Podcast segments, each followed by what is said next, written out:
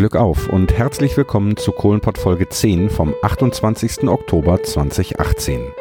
Tief im Westen sang einst Herbert Grönemeyer und meinte damit seine Heimatstadt Bochum. Ich bin noch tiefer in den Westen gefahren und befinde mich auf der linken Seite des Niederrheins und dort in den Kohlerevieren. Mein Name ist Christian Kessen. Ich sitze heute nicht in meinem Büro, sondern ich habe es endlich geschafft, in, ja, in den westlichen Teil des Ruhrpots beziehungsweise in die westlichen Reviere zu fahren und sitze jetzt hier in einem Wohnzimmer und wie das so üblich ist, stellt sich mein Gast selber vor, aber ich begrüße ihn nichtsdestotrotz mit Glück auf. Ja, Glück auf. Klar, stelle ich mich gerne vor. Ich bin der Peter Woth. Ich bin Jahrgang 62, habe 2014 auf dem Bergwerk West aufgehört. Ja, und triste jetzt meinem Dasein als APG oder Kurzarbeiter jetzt mittlerweile habe aber natürlich viele Hobbys wie ja, Bergbautradition natürlich sowieso, aber auch natürlich Gewerkschaftsarbeit. Peter, wir haben schon vor einiger Zeit Kontakt, äh, Kontakt gehabt und ähm, ich habe dann irgendwie versucht, einen Interviewtermin mit dir hinzukriegen.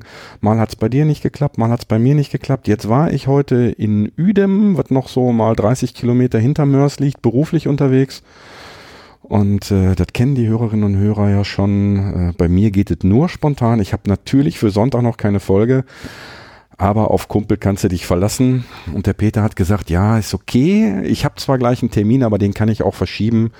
Komm gerne vorbei. So, dann bin ich hier hingefahren mit meinem Navi.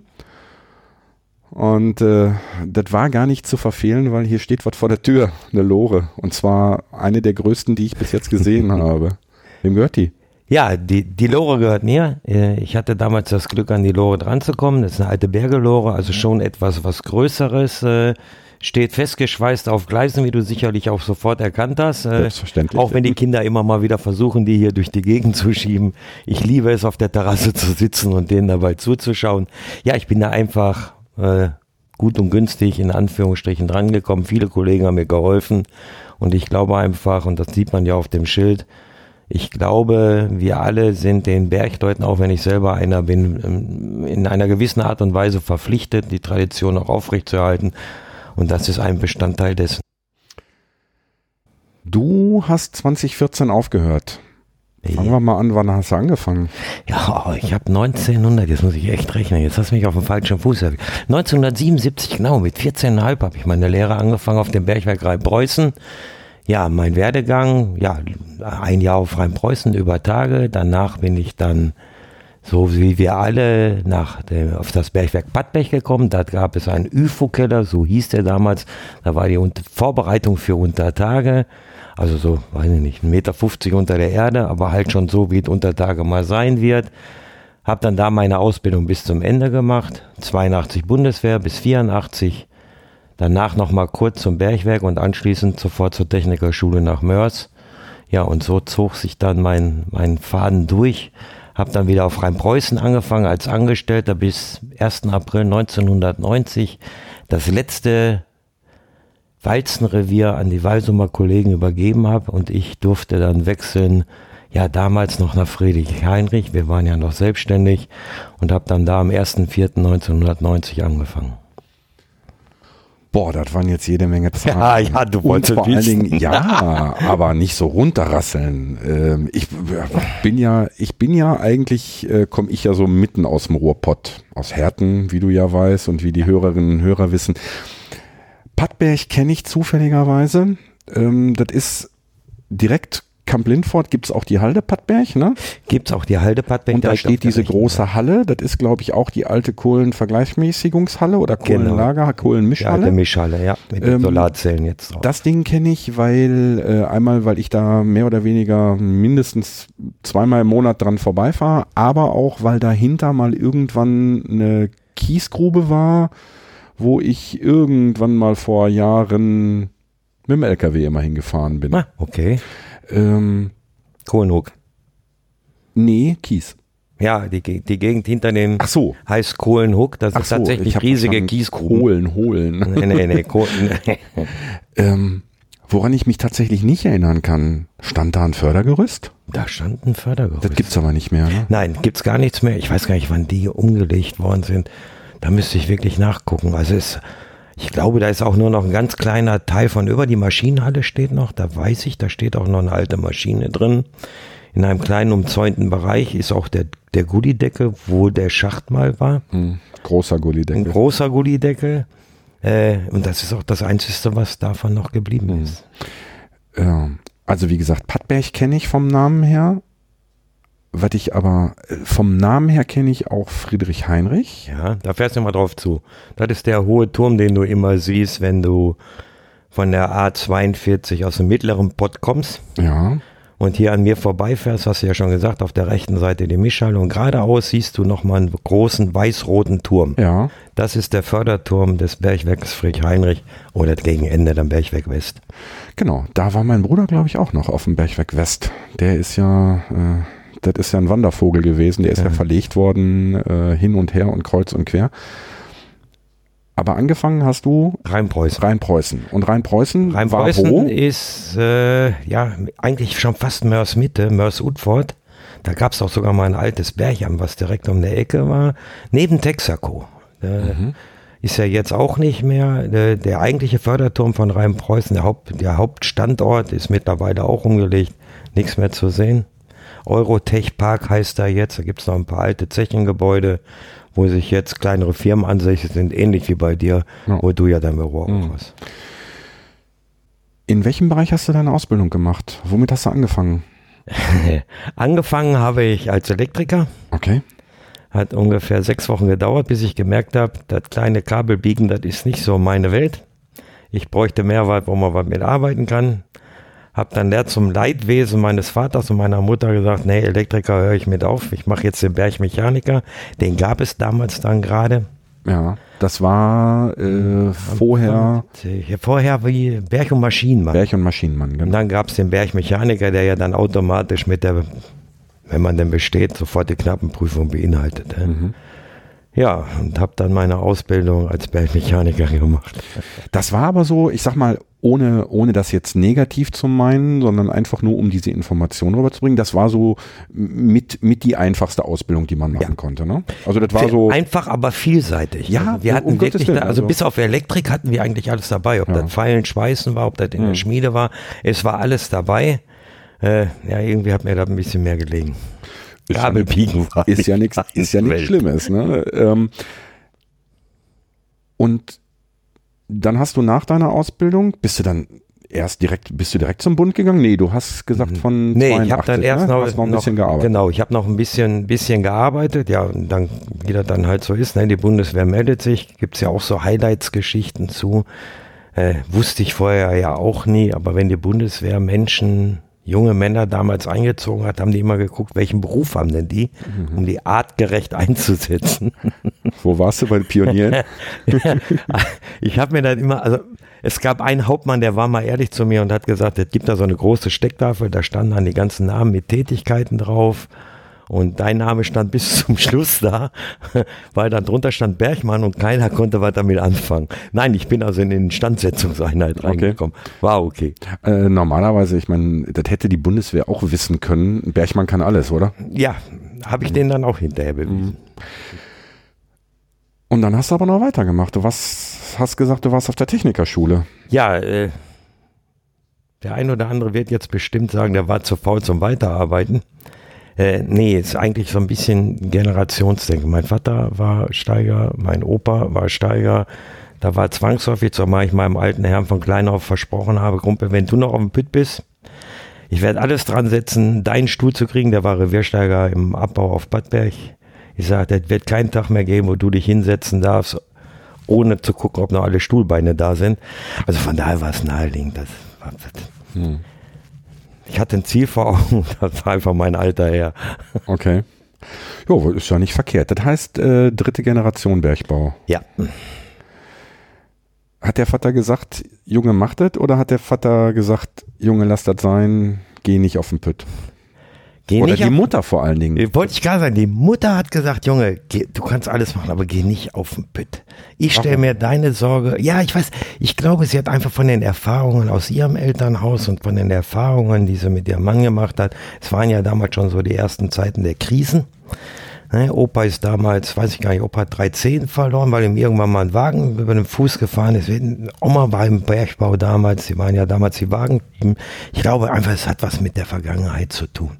Also für mich war ganz klar vorgesehen, Mama hat gesagt, du gehst auf eine Bank, da kann mhm. ja nichts passieren, Junge, da bist du auch gut aufgehoben. Mhm.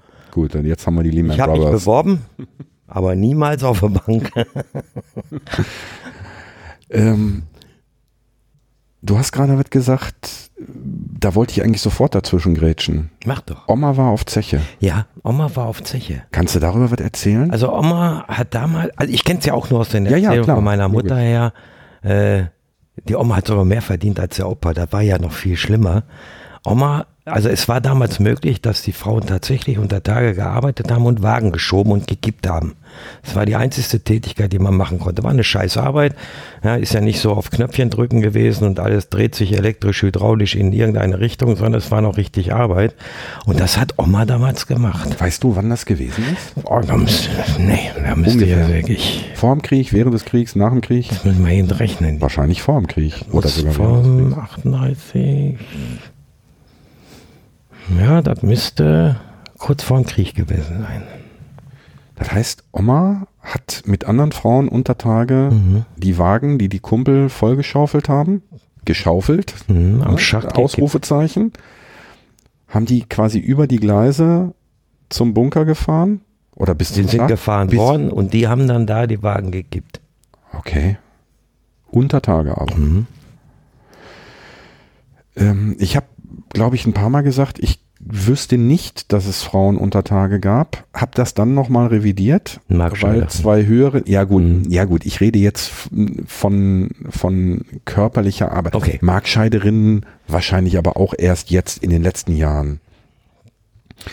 Ähm, und bin dann von zwei Hörerinnen, die jetzt wissen, wer gemeint ist, hallo ihr beiden, ähm, darauf hingewiesen worden, dass auf ähm, Zeche Nachtigall eine Ausstellung war mit Frauen unter Tage, mit Bildern von Frauen unter Tage. Wobei da nicht klar war, ich habe mir die Ausstellung auch angeguckt, wobei da nicht klar war, ob das im deutschen Steinkohlebergbau war oder ob es im polnischen Steinkohlebergbau war. Und da waren wirklich äh, auch Frauen wirklich vor Kohle.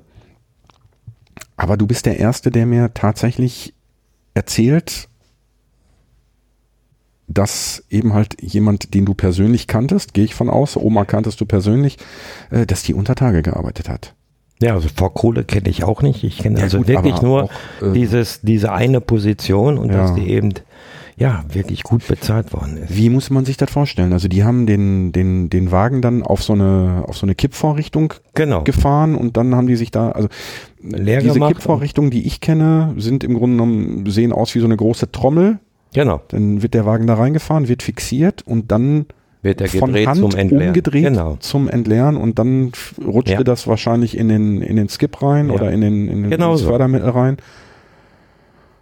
Warum, warum sind Frauen eingesetzt worden? Gab es keine Männer, die das, also waren die in Kriegsvorbereitung oder waren kann die im Krieg? Dir, oder? Kann ich dir nicht sagen. Also, also ich weiß, es gab ja damals die Diskussion über die weißen Jahrgänge. Das waren ja, die weißen Jahrgänge waren ja die Bergleute, in Anführungsstrichen, die nicht gezogen worden sind, weil sie halt fürs Vaterland ihren anderen Dienst gemacht haben. Mhm. Äh, ich nehme mal an, dass den Job wohl keiner machen wollte. Okay. Und wieso hat sie da mehr verdient als Opa, der vor Kohle war? Ja, Opa, Opa, kann ich dir nicht sagen. Also ich kenne das Lohngefüge. Ich habe damals immer versucht, mal rauszukriegen, wie denn so das Lohngefüge ausgesehen hat. Hättest doch mal damals ein Aufnahmegerät genommen und hättest sie gefragt. Aber da warst du zu jung und die Technik war noch nicht so weit. Wollte ich ne? gerade sagen und ich weiß nicht, ob man da reingesprochen hätte. Nein, kann ich dir wirklich nicht sagen. Aber das wäre vielleicht mal interessant, mal versuchen rauszukriegen, ob es da noch irgendjemanden gibt. Das ist ja der Vorteil, ähm, den wir mittlerweile haben und das ist ja auch der Grund, warum wir das machen, wenn in 500 Jahren einer überlegt, sag mal, was hat der Pedder denn da damals auf Zeche gemacht, dann kann er sich das immer noch anhören. Jetzt lassen wir Oma Oma sein. Du hast dann deine Technikerschule gemacht und bist in die Fußstapfen von Opa und Oma getreten, äh, von Opa, ja, ja Oma doch wieder drin, von Opa und Vater, schon. von Opa und Vater getreten und hast deinen Steiger gemacht. Ja. Äh, habe mich dann wieder auf Bergtechnik berufen, also nicht Maschinenbau oder Elektrotechnik, äh, aus besagten Gründen von vorher. Äh, ja, also ich muss ganz ehrlich sagen, ich war ein bisschen eher fertig als mein Vater, der immer so als kleiner Streber galt. Äh, das war der erste Seitenhieb an ihn. Kumpel, jetzt werde Zeit, aber Gott sei Dank durfte er ja damals dann vor mir aufhören, weil sonst hätte ich ja wirklich noch an seinem Stuhlbein rumsägen müssen. Ähm, aber gut, die Gefahr, dass er länger hätte arbeiten müssen als du, die bestand ja sowieso nicht, ne? Nee, das nicht. Aber es hätte ja sein können, dass er noch, also er war Abbaureviersteiger. Ich habe ja auch dann als Kohlensteiger irgendwann mal angefangen. Bin dann, weiß ich nicht, ich glaube 92 Abbaureviersteiger geworden. Ja, so, jetzt grätsch ja. ich da rein. Jetzt, jetzt habe ich jemand, der, der offensichtlich Spaß hat am Erzählen. Äh, Zeit hast du hoffentlich auch. Von mir aus. Erzähl doch mal die Unterschiede zwischen den einzelnen Steigern. Du hast gesagt Kohlensteiger, Abbau, Reviersteiger. Ähm, ich weiß, es gibt einen Fahrsteiger, es gibt einen Wettersteiger, es gibt eigentlich gibt es unter Tage fast nur Steiger. Kannst du mal die Unterschiede erklären für einen, der da ich keine Ahnung von hat? Das mal. Also ich glaube, der Elektrosteiger, äh, mach mal erstmal mit dem Steiger. Das ist eigentlich nur der technische Angestellte, der über zwei Jahre irgendwann mal sein Staatsexamen ablegt, genau in dem Bereich, in dem er ja dann seinen, seinen Bereich gemacht hat, also entweder Maschinentechnik, Elektrotechnik oder halt Bergtechnik. Äh, ich glaube, die, The wobei jeder immer irgendwo bei dem anderen so ein bisschen reingeschnüffelt hat, zwangsweise. Ja, dann fängt man eigentlich als Steiger an. Ich sage das extra nur Steiger. Der eine fängt als Maschinensteiger an, der andere fängt als Elektrosteiger an und dann gibt es halt den Grubensteiger. Ja, und dann geht's eigentlich so langsam los. Hm. Der eine interessiert sich vielleicht mehr für die Wettertechnik, das heißt, er wird dann verlegt als normaler Grubensteiger oder eben als anderer Steiger in den Bereich der Wettertechnik und ist dann Wettersteiger. Dann gibt es welche, die gehen in die Sicherheitsabteilung, das ist dann der Sicherheitssteiger. Oder in den Brandschutz, der Brandsteiger. In der Hierarchie sind sie erstmal alle gleich. Der nächste Vorgesetzte oben drüber ist dann immer der Reviersteiger, das ist halt der, ja, ich sag mal, ich bleibe mal bei dem Beispiel des Abbaus. Der Reviersteiger hatte zu dem damaligen Zeitpunkt 120 Mitarbeiter und die Verantwortung für Löhne, für die ganze Bezahlung, für die Sicherheit und zeitgleich ja über die komplette Strebausrüstung, die da so steht. Und hatte sich dann nur zu verantworten seinem Abteilungsleiter, jetzt Abteilungsleiter, früher Fahrsteiger, also der Chef vom Reviersteiger Darüber kam dann der Obersteiger. Vielleicht, damit das ein bisschen deutlicher ist, der Reviersteiger hatte in der Regel vier, fünf, sechs, sieben Steiger auf alle Schichten verteilt, die die Leute kontrolliert haben. Der Reviersteiger hatte die Kontrolle über alles, nicht nur über eine Schicht, sondern 24 Stunden über die kompletten Bereiche. Oben drüber gab es den Fahrsteiger, der hat in der Regel so zwei Abbaureviere, wo er die Oberhand zu hatte. Das heißt, der hat dann also der, der Fahrsteiger hat dann zwei Reviersteiger gehabt. Genau. Okay. Und diese Reviersteiger haben jeder dann sieben, Steiger, sieben Steiger gehabt. Okay. Aber alles nur Grubensteiger. Mhm. Also immer. ja, darüber gab es dann damals noch den Obersteiger. Das war halt der. Wie viel Fahrsteiger hat der Obersteiger unter sich gehabt? Eigentlich, ja, in der Regel, je nachdem wie viel Abbaureviere, zwei Maximum. Mhm. Okay. Dann darüber gab es damals noch mal den Inspektor. Der ist ja irgendwann mal wieder abgeschafft worden. Äh, den Betriebsführer dazwischen noch, der ja dann den ganzen Bereich des Abbaus unter sich hatte. Also der, der Betriebsführer war unterhalb der, des Inspektors oder Richtig, okay. unterhalb mhm. des Inspektors. Der hat praktisch die ganze Verantwortung jetzt für die Bergtechnik gehabt. Gab es einen Betriebsführer. Der dann gab es das gleiche System auch für den Bereich Elektrotechnik, der gleiche für den Bereich der Maschinentechnik. Mhm. Der Inspektor war der Chef aller Betriebsführer. Mhm. Ja, und der Werksleiter war war der Werksleiter. Der Werksleiter zu den Und darüber war nur noch. Ja, genau. Da, ja, so in der Art. Ja. ja, und so ist eigentlich der Aufbau gewesen. Okay. Den Fahrsteiger hätte ich, also den Begriff Fahrsteiger kannte ich, aber ich hätte diesen, den Fahrsteiger äh, ja, war für mich immer derjenige, der quasi so für alles, was rauf und runter geht. Aber das ist nämlich genau der Irrtum, weil der Bergmann fährt ja immer, ne? Der fährt, der fährt auch, wenn er läuft. Der fährt nur, auch, wenn er läuft. Genau. Und deswegen. Der klettert eben, auch an der Fahrt. Genau, der, genau. Der, der nimmt keine Leiter, der nimmt die Fahrt, genau. Ähm, also ich habe wirklich gedacht, dass der, dass der Fahrsteiger für ja letzten Endes Förderung und so weiter zuständig ist. Das ist wieder ein separater Bereich. Das ist wieder der Bereich der Transport und Logistik Gleiches System, Steiger, Reviersteiger, Fahrsteiger, Obersteiger, Betriebsführer. Ich würde sagen, wir haben gerade was gelernt. Also ich auf jeden Fall, die Hörerinnen und Hörer mit Sicherheit auch. Und jetzt muss ich den Bogen wiederfinden, um auf das zu kommen, was ich vor meiner Frage gestellt habe. Das ist, das ist, das ist ja, den Bogen musst du jetzt. Ja, den, den muss ich jetzt kriegen, den kriege ich auch. Ich gucke mir das jetzt nochmal erst Geschnitten, geschnitten wird nichts. Ähm, Mist. Komm, ich helfe dir. Ja. Oma. Nee, ach, eine Oma, die Oma. Nein, wir waren stehen geblieben äh, bei meinem Werdegang, dass ich irgendwann genau. mal Reviersteiger geworden bin genau. und mein Vater das Glück hatte, in Anführungsstrichen auf dem Bergwerk aufzuhören, bevor er die Sorge hatte, dass ich seinen Stuhl klau. Und quasi sein Vorgesetzter ja. wärst. Das wäre mein Traum gewesen. Hast du denn, äh, hast du denn den Schritt nach oben noch gemacht? Nein. Ich habe ihn einmal versucht anzufangen, habe auch ein gutes Jahr die Abendschule gemacht, die eine Voraussetzung ist für so, das spätere okay. Studium dann. Äh, habe aber dann, als man mich vor die Entscheidung gestellt hat, der Kumpel, du könntest jetzt nach Bochum gehen, um dann wirklich zu studieren. Oder du bleibst hier Abbaureviersteiger, habe ich mich dazu entschieden, Abbaureviersteiger zu bleiben. Das heißt, für dem, also ab der Stufe Fahrsteiger wäre ein, ein Studium ja. notwendig. Und das wäre dann an der äh, Georg Agricola gewesen? Das wäre ja an der Agricola in Bochum gewesen. Okay. Ja. Wie lange wäre dieses Studium gegangen? Ja, also ein Jahr, mit ein bisschen Glück wahrscheinlich, aber zwei. Okay.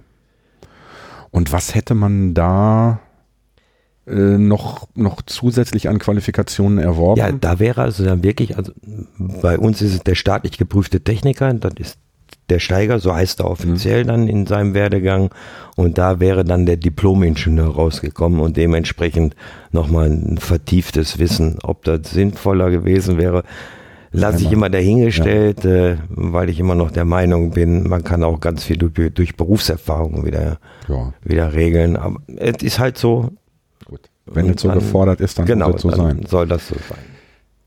Der Begriff Steiger Hast du eine Idee, wo der herkommt? Ich meine, ich kenne das Steigerlied in- und auswendig. Ich kann das sogar rückwärts singen, behaupte ich. Aber woher der Ich habe vor einiger Steiger? Zeit nochmal nachgelesen. Ich bin ganz ehrlich, ich habe es auch wieder vergessen. Ich, wir können jetzt beide zusammen schmelzen und rangucken. Aber dann müsstest du so lange erzählen oder ich muss so lange weiter erzählen, bis wir dann Ergebnis haben. Ja, ach, das ist nee, aber in, in guten Podcasts wird ja nicht während der Aufnahme ja, gegoogelt. Ne? Das lassen wir, lassen wir sein dein beruflicher Werdegang, äh, also du hast gesagt äh, Reviersteiger, mhm. Kohlenreviersteiger. Was waren da deine Aufgaben? Tja, das fängt an mit Materialbestellung, das fängt an mit Materialdisposition, das fängt an mit Schichtenplänen, die man macht. Wann hat welcher Mitarbeiter Urlaub, wann geht wer, welcher Mitarbeiter auf welche Schicht. Das fängt damit an, die Leistung auszurechnen, daraus den Lohn zu errechnen den mit dem Betriebsführer und dem, nein, erst andersrum, mit dem Fahrsteiger, ich will ihn ja nicht übergehen, und dem Betriebsführer dann, ja, nochmal durchzukalkulieren, dafür Sorge tragen, dass die Menschen, die da hart gearbeitet haben, auch ihr wohlverdientes Geld kriegen. Ja, und ansonsten alles, was an Sicherheit, Explosionsschutz etc. pp. Also alles das, was es rund um ein Abbaurevier gibt, liegt die Organisation beim Reviersteiger. Die, dieses Berechnen, also gut, ich sag mal, wie, wie Schichtpläne kann ich mir noch vorstellen. Du weißt, du brauchst so und so viele Leute vor Ort auf jeder Schicht. Du weißt, äh, du hast einen gewissen Krankenstand, genau, du hast einen gewissen Urlaubsstand ja. und so weiter. Diese Lohnberechnung, das ist doch relativ einfach. Ich gehe acht Stunden arbeiten, kriege für acht Stunden Geld. Ja, aber nicht, wenn du leistungsorientiert bist. Ich bin immer leistungsorientiert. Ja, das weiß ich. da möchte ich dir ja auch nicht abschrecken. Nein, aber es ist ja ein Unterschied. Dann könnte man ja sagen, pass mal auf, das ist egal, ob du in diesem Monat 30 Meter Verhieb hast, also Abbau hast, mhm. oder du hast 100 Meter. Du kriegst immer das gleiche Geld. Und das würde bestimmt nicht so berechnet werden, als wenn du 100 Meter hättest. Also muss es runterrechnen. Du hast eine Fördergeschwindigkeit vom Strebpanzer, vom Hobel, ich kenne nur Hobelstrebe. Du hast eine Länge des Strebes. Damit kannst du ungefähr ausrechnen, wenn du eine durchschnittliche Laufzeit an, einer Schicht hast von, von mir aus 240 Minuten, kennst du die Schnitttiefe, dann weißt du, wie viel Verhieb du hast und dann musst du halt mit deinem Fahrsteiger, mit deinem Betriebsführer irgendwann mal aushandeln, wo ist denn die Nulllinie, Das heißt, da kriegen sie so und so viel Geld und wie viel Geld kriegen sie mehr, wenn sie mehr Leistung haben. Mhm.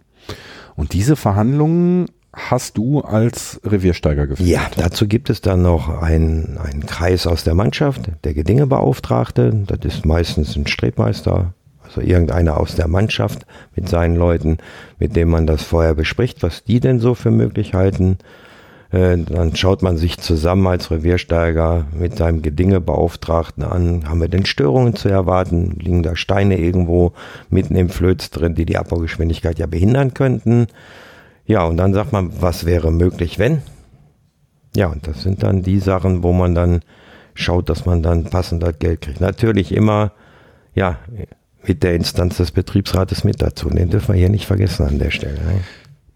Wie muss ich mir das tatsächlich praktisch vorstellen. Also ich, du bist jetzt mein, mein Reviersteiger, ich mache mich jetzt mal einfach zum, zum Strebmeister. Ähm, und wir gucken uns das an und sagen, okay, pass mal auf, wir haben hier nur eine geringe Mächtigkeit. Ähm, als wir die Strecken aufgefahren haben, haben wir gesehen, da ist irgendwo ein Versatz drin. Spätestens in 14 Tagen kriegen wir da Probleme. Wie siehst du das? gib uns mal ein bisschen mehr, weil wir können nur so und so viel Kohlen. Und du sagst, ja, okay, verstehe ich, ich komme dir entgegen, aber nicht in dem Maße oder das wäre so, so ein, das wäre so der erste Ansatz des Gesprächs, genau. Ja, wir, also wissen, wir wie, wissen, wie hart ist die Kohle. Ja, genau. Wie auf dem Viehmarkt so ungefähr kommen, ich gebe dir 500 Mark und du sagst, nee, ich will aber 1000 Mark. Und ich sage, nee, komm, dann gebe ich dir ja, Dann müsstest du aber auf dem Viehmarkt auch irgendwelche Unterlagen vorlegen können, dass das Schwein oder die Kuh, das Pferd etwas Besonderes ist. Weil bei der Kohle kannst du ganz genau sagen, pass mal auf, die ist so und so fest. Wir können nur, weiß ich nicht, an jedem Hobelschnitt, der vorbeigeht, drei Zentimeter machen. Ja, der Streb ist 300 Meter lang, dann kann ich dir ausrechnen, wie oft er in den 240 Minuten rauf und runter fährt, bei welcher Schnitttiefe und schon haben wir eine Schichtleistung. Mhm. Also es lässt sich schon relativ genau berechnen. Ja, wobei man dann immer sagen muss, na, die Schicht hat acht Stunden, das wären Regel 480 Minuten. Die Fahrzeit hin und zurück wegrechnen, die Pause dazu rausrechnen, Ausbauzeiten muss man rausrechnen, denn es muss ja am Haupt- und am Hilfsantrieb auch dementsprechend ausgebaut werden. Vorne die Stempel geraubt, hinten wieder gestellt. Es muss auf beiden Seiten unter Umständen ein Damm geblasen werden mit Baustoff. Also ist schon ein bisschen mehr zu berechnen. Aber der Ansatz, ja, im Endeffekt ist es. Mhm. Wenn der sagt, ja, das ist mir aber ein bisschen, nein, da haben wir ja nur wirklich, weiß ich nicht, 30 Minuten Pause. Kumpel, das ist aber jetzt bei der Hitze, da muss aber auch mal dran denken und wir haben ja lange Wege, ist niedrig ich muss durch einen Streb durch, der nur einen Meter hoch ist. Ne? Das mache ich auch nicht so, als wenn ich da durchjogge. Das sind dann alles so Sachen, wo man dann drüber reden muss. Ab welcher Stufe sage ich jetzt mal, also, mhm. ich muss mal eben gucken, wie ich die Frage formuliere. Ab welcher Stufe war man oder warst du als Steiger eher nee, ich frage jetzt nicht dich konkret, sondern ist man als Steiger eher dem Bergwerk verpflichtet oder eher der Kolonne, den Kumpels vor Kohle? Der Kolonne. In deinem Fall oder als Reviersteiger. Wie sieht es mit dem Fahrsteiger aus? Also ich glaube, beim Fahrsteiger ist das mehr dem Bergwerk verpflichtet. Okay. Also irgendwo dazwischen ist dann ja, so der, der ist, Punkt. Also wir sind ja auch bis zum Reviersteiger bist du Tarifangestellter. Mhm. Ab dem Fahrsteiger bist du außertariflicher Angestellter. Fest zwar noch unter Betriebsverfassungsgesetz, das heißt, auch da wirst du noch geschützt, aber deine Verträge sind Verträge, ja, die jeder persönlich mit der Werksleitung aushandelt. Mhm. Okay. Von daher sieht die, der Hang doch schon etwas mehr in Richtung Gut, aber auch du konntest jetzt nicht, selbst wenn du es gewollt hättest, hättest du nicht sagen können, pass auf Jungs, ihr müsst nur, dass ich äh, 50 Zentimeter pro Schicht machen. Keine Chance. Das musste auch, musste natürlich in einem, in einem entsprechenden Verhältnis. Genau. Es, es hat mich nur interessiert, so, wo, wo so die Grenzen der, man kann fast sagen, Malocher und Studierte, ne? Ja.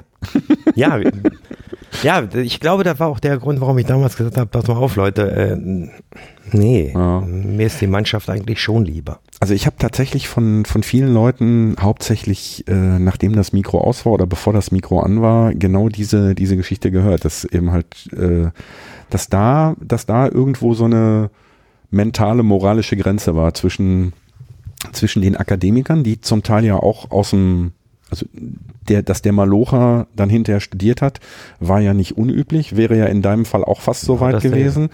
Ähm, aber dass dann zum Teil, sobald die dann von einer, von einer Fachhochschule äh, zurückkamen, dass die dann auch einen Teil ihrer Vergangenheit vergessen hatten. Ja, ist so. Und ab da geht's dann auch los, das sage ich auch ja, nicht nur, weil ich es so empfunden habe, sondern auch glaube, es an vielen Stellen so erfahren zu haben. Und da wird der ein oder andere, der den Pod jetzt hört, garantiert auch drüber schmunzeln. Äh, es gibt ja nochmal Unterscheidungen auch bei den Studierten. Mhm.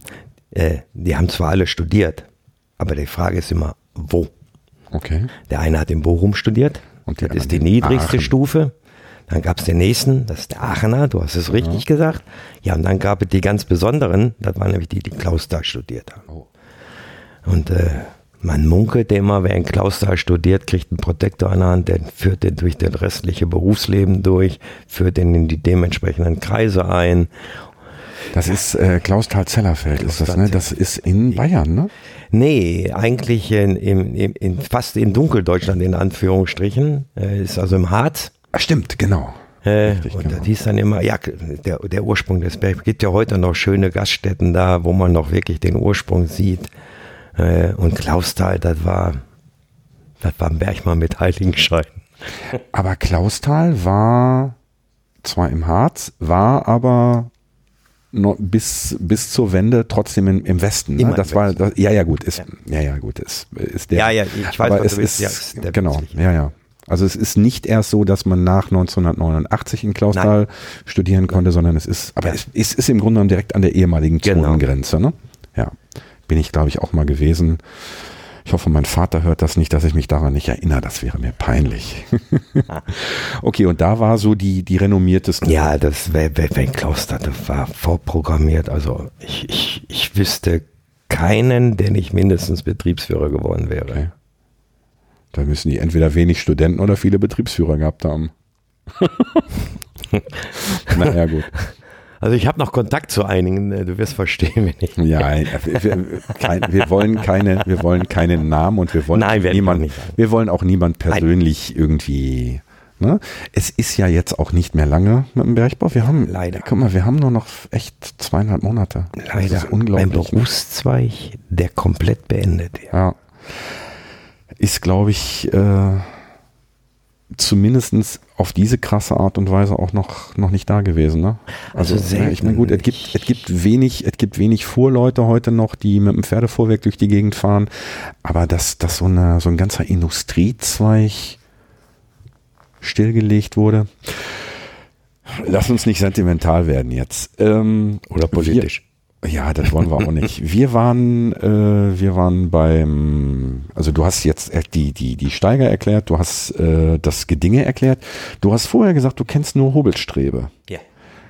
Weil wir hier im westlichen Revier sind und ihr nur niedrige. Nein, es gab auch höhere. Also es gab ja durchweg Flöze, die auch 1,80 Meter, 1,70 Meter, 2,10 Meter, 2,20 Meter waren. Äh, ich persönlich habe mich da immer unwohl gefühlt, weil mir das zu hoch war. Ich bin ganz ehrlich, ich gehöre eigentlich zu den Menschen, also für mich war so eine Flöze von 1,20 Meter war okay, also da, wo ich so bequem auf alle Viere gehen kann, ist okay. Ja. Es dürfte auch ein bisschen niedriger sein, da hätte ich auch keine Probleme mit gehabt. Okay.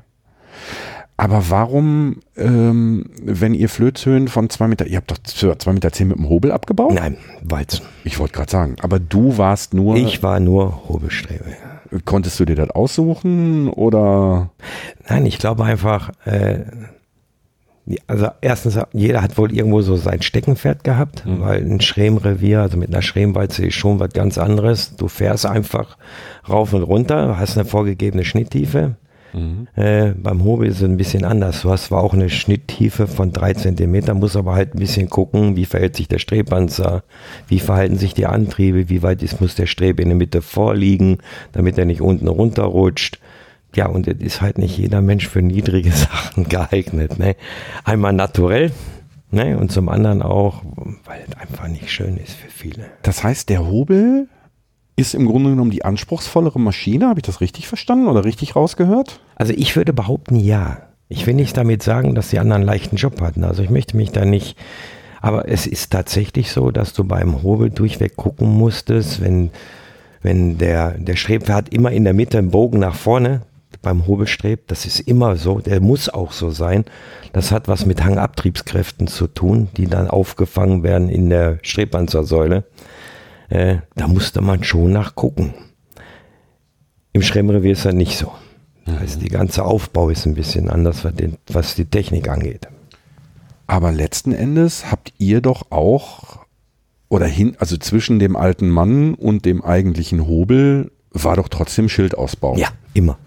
Also ihr habt nicht mit, mit Einzelstempeln Nein, und Kappen und was weiß ich was. Also die gab es noch, als ich in den Anfängen war, ja, auch später ja noch, du wirst es ja auch schon gesehen haben, dass du unten so in den ersten drei Metern jeweils am Strebeingang beziehungsweise am Strebausgang immer noch so drei Meter so einzustempelt sind ja. und Kappen sind.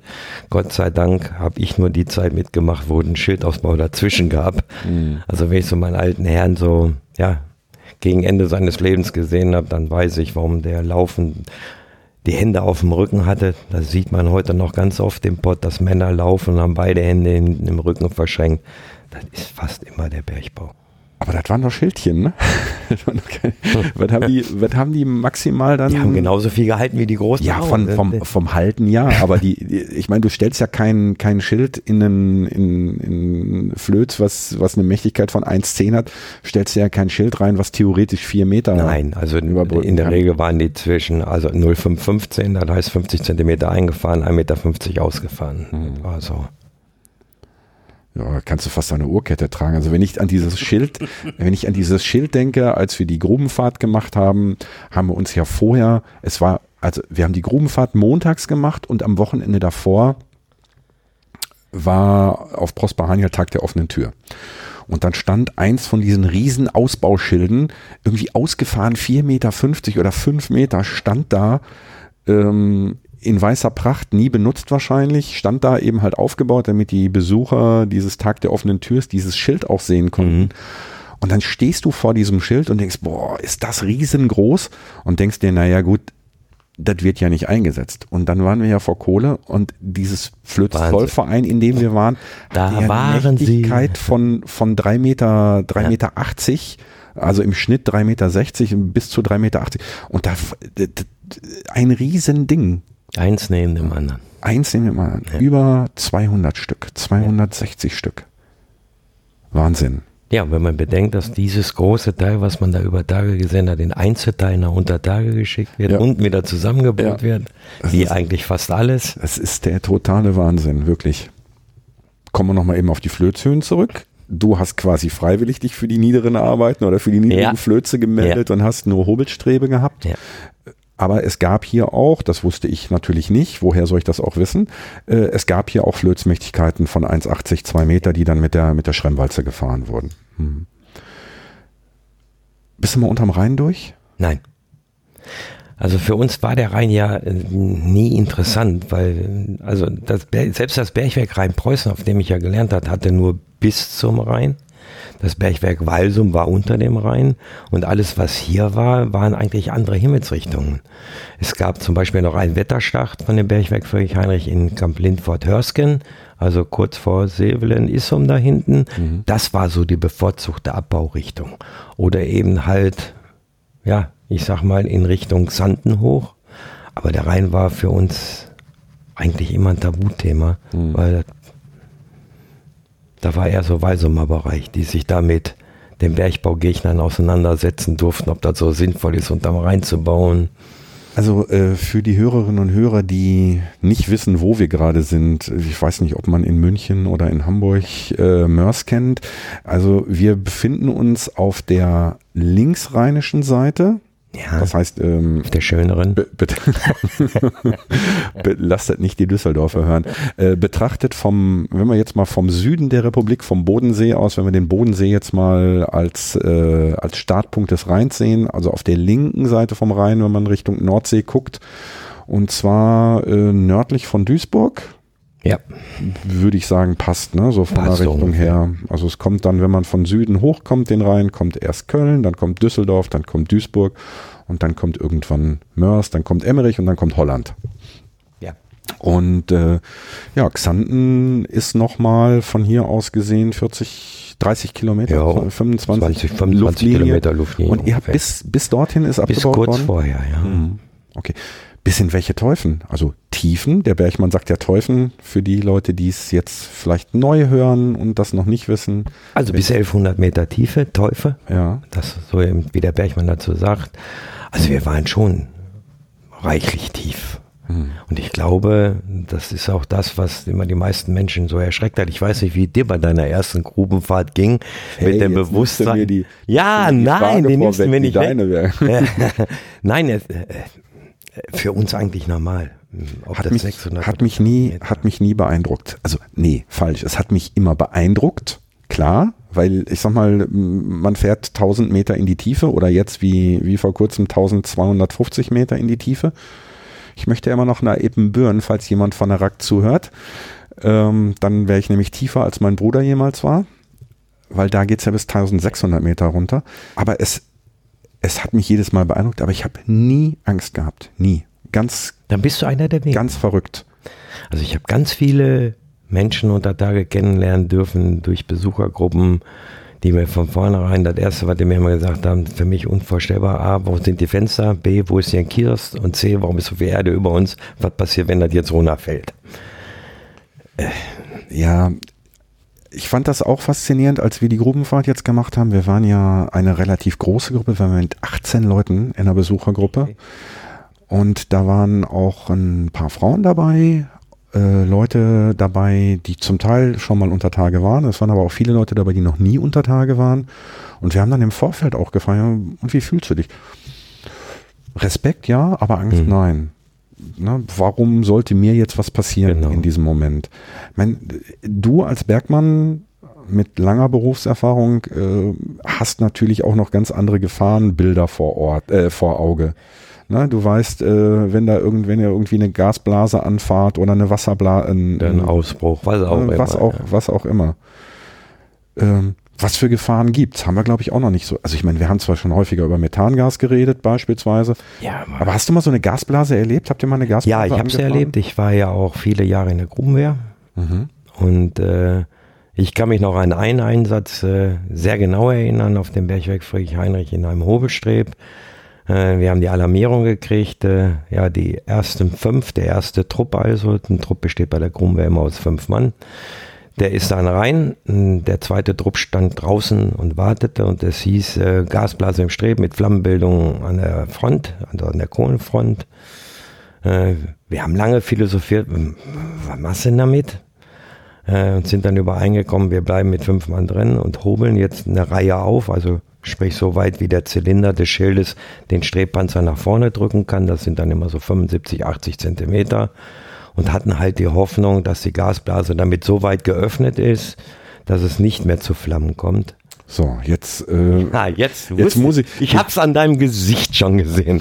so, also, ähm, ich habe einen ganz normalen Hobelstreb. Der Hobel fährt vorbei Ja. und irgendwann erwischt der eine, ja, also in dem, in der Kohle ist eine, ein, ein, ein. Hohlraum und in diesem Hohlraum ist Gas. So, und dann fährt der Hobel da vorbei, schrappt seine drei Zentimeter ab und öffnet diese, diese Blase ein bisschen und dann zischt da ein bisschen Gas raus und das hat sich durch einen Funkenschlag oder sonstiges Genau. Du entzündet. hast ja auch Steine in den Kohleeinlagerungen drin. Der Hobel, das, das Hobelmesser, das eigentliche Schneidwerk in der Kohle, ist ja vorne verstärkt mit einer Manganspitze. Und wenn der auf so einen Stein trifft, dann kann das auch schon mal ein Fünkchen geben. Und dann hast du so kleine blaue tanzende Teufel vorne an der Front. Das ist dann praktisch das Gas, was dann schon verbrennt. also das, das ist jetzt nicht so, dass da, ich sag mal, wie aus einem Flammenwerfer raus oder aus so einem, aus so einem Nein. Bunsenbrenner eine Flamme raussteht, Nein. sondern du hast da so ein bisschen, Du hast dann, äh, es ist auch nicht so, also diese Gasblase existiert, ja, aber dadurch, dass die Kohle ja von vornherein schon brüchig ist, geht durch die, die vielen kleinen Risse, hast du also dauerhaft irgendwo, wenn du denn ein gashaltiges Flöz hast, hast du immer einen Gasaustritt. Und dann Da gibt es ein Regelwerk, dann hast du da 0,8 Prozent. Ja. ne, Mehr darf halt nicht. Dann schaltet sich auch alles elektrisch ab. Nur wenn es direkt vorne an der Kohlenfront ist und der Hobel fährt da vorbei, dann ist, ja, wie soll ich das sagen, wie ein kleines Leck irgendwo an so einer Gasleitung. Nur auf einer Länge von fast dann 300 Metern, wenn du Pech hast. Und, Und dann da tanzen züngelt dann überall so dann tanzen dann so kleine Flämmchen und wir sind dann da vorne drin geblieben halt und haben gesagt, komm, wir gucken mal, wie weit wir da kommen. Irgendwann muss das ja mal weg sein. Das hat dann, weiß nicht, ungefähr drei Stunden gedauert. Und dann hatten wir tatsächlich den Effekt gehabt, den wir uns auch erhofft hatten, dass es weg war, das Gas. Also ihr habt da quasi, also die, die, die normale Abbaumannschaft ist War dann weg, raus. Komplett raus. Ihr wart unter Atemschutz, Genau. äh, mit euren flammsicheren Anzügen. Ja, Aber wenn es gerumst hätte, hätte es gerumst. dann hätte es gerumst. Ja, was macht ein Feuerwehrmann? Ja, ja, ich wollte, ich wollte jetzt nur, Ja, kommen, wollte jetzt nur, ähm, solche Entscheidungen. Hat das vorher schon mal jemand so gemacht? Ja. Oder habt ihr da euch das in dem Moment Nein, überlegt? Die, die? Entscheidung gibt es. Man, man muss vor Ort entscheiden, ja klar, weil jede Situation ist anders.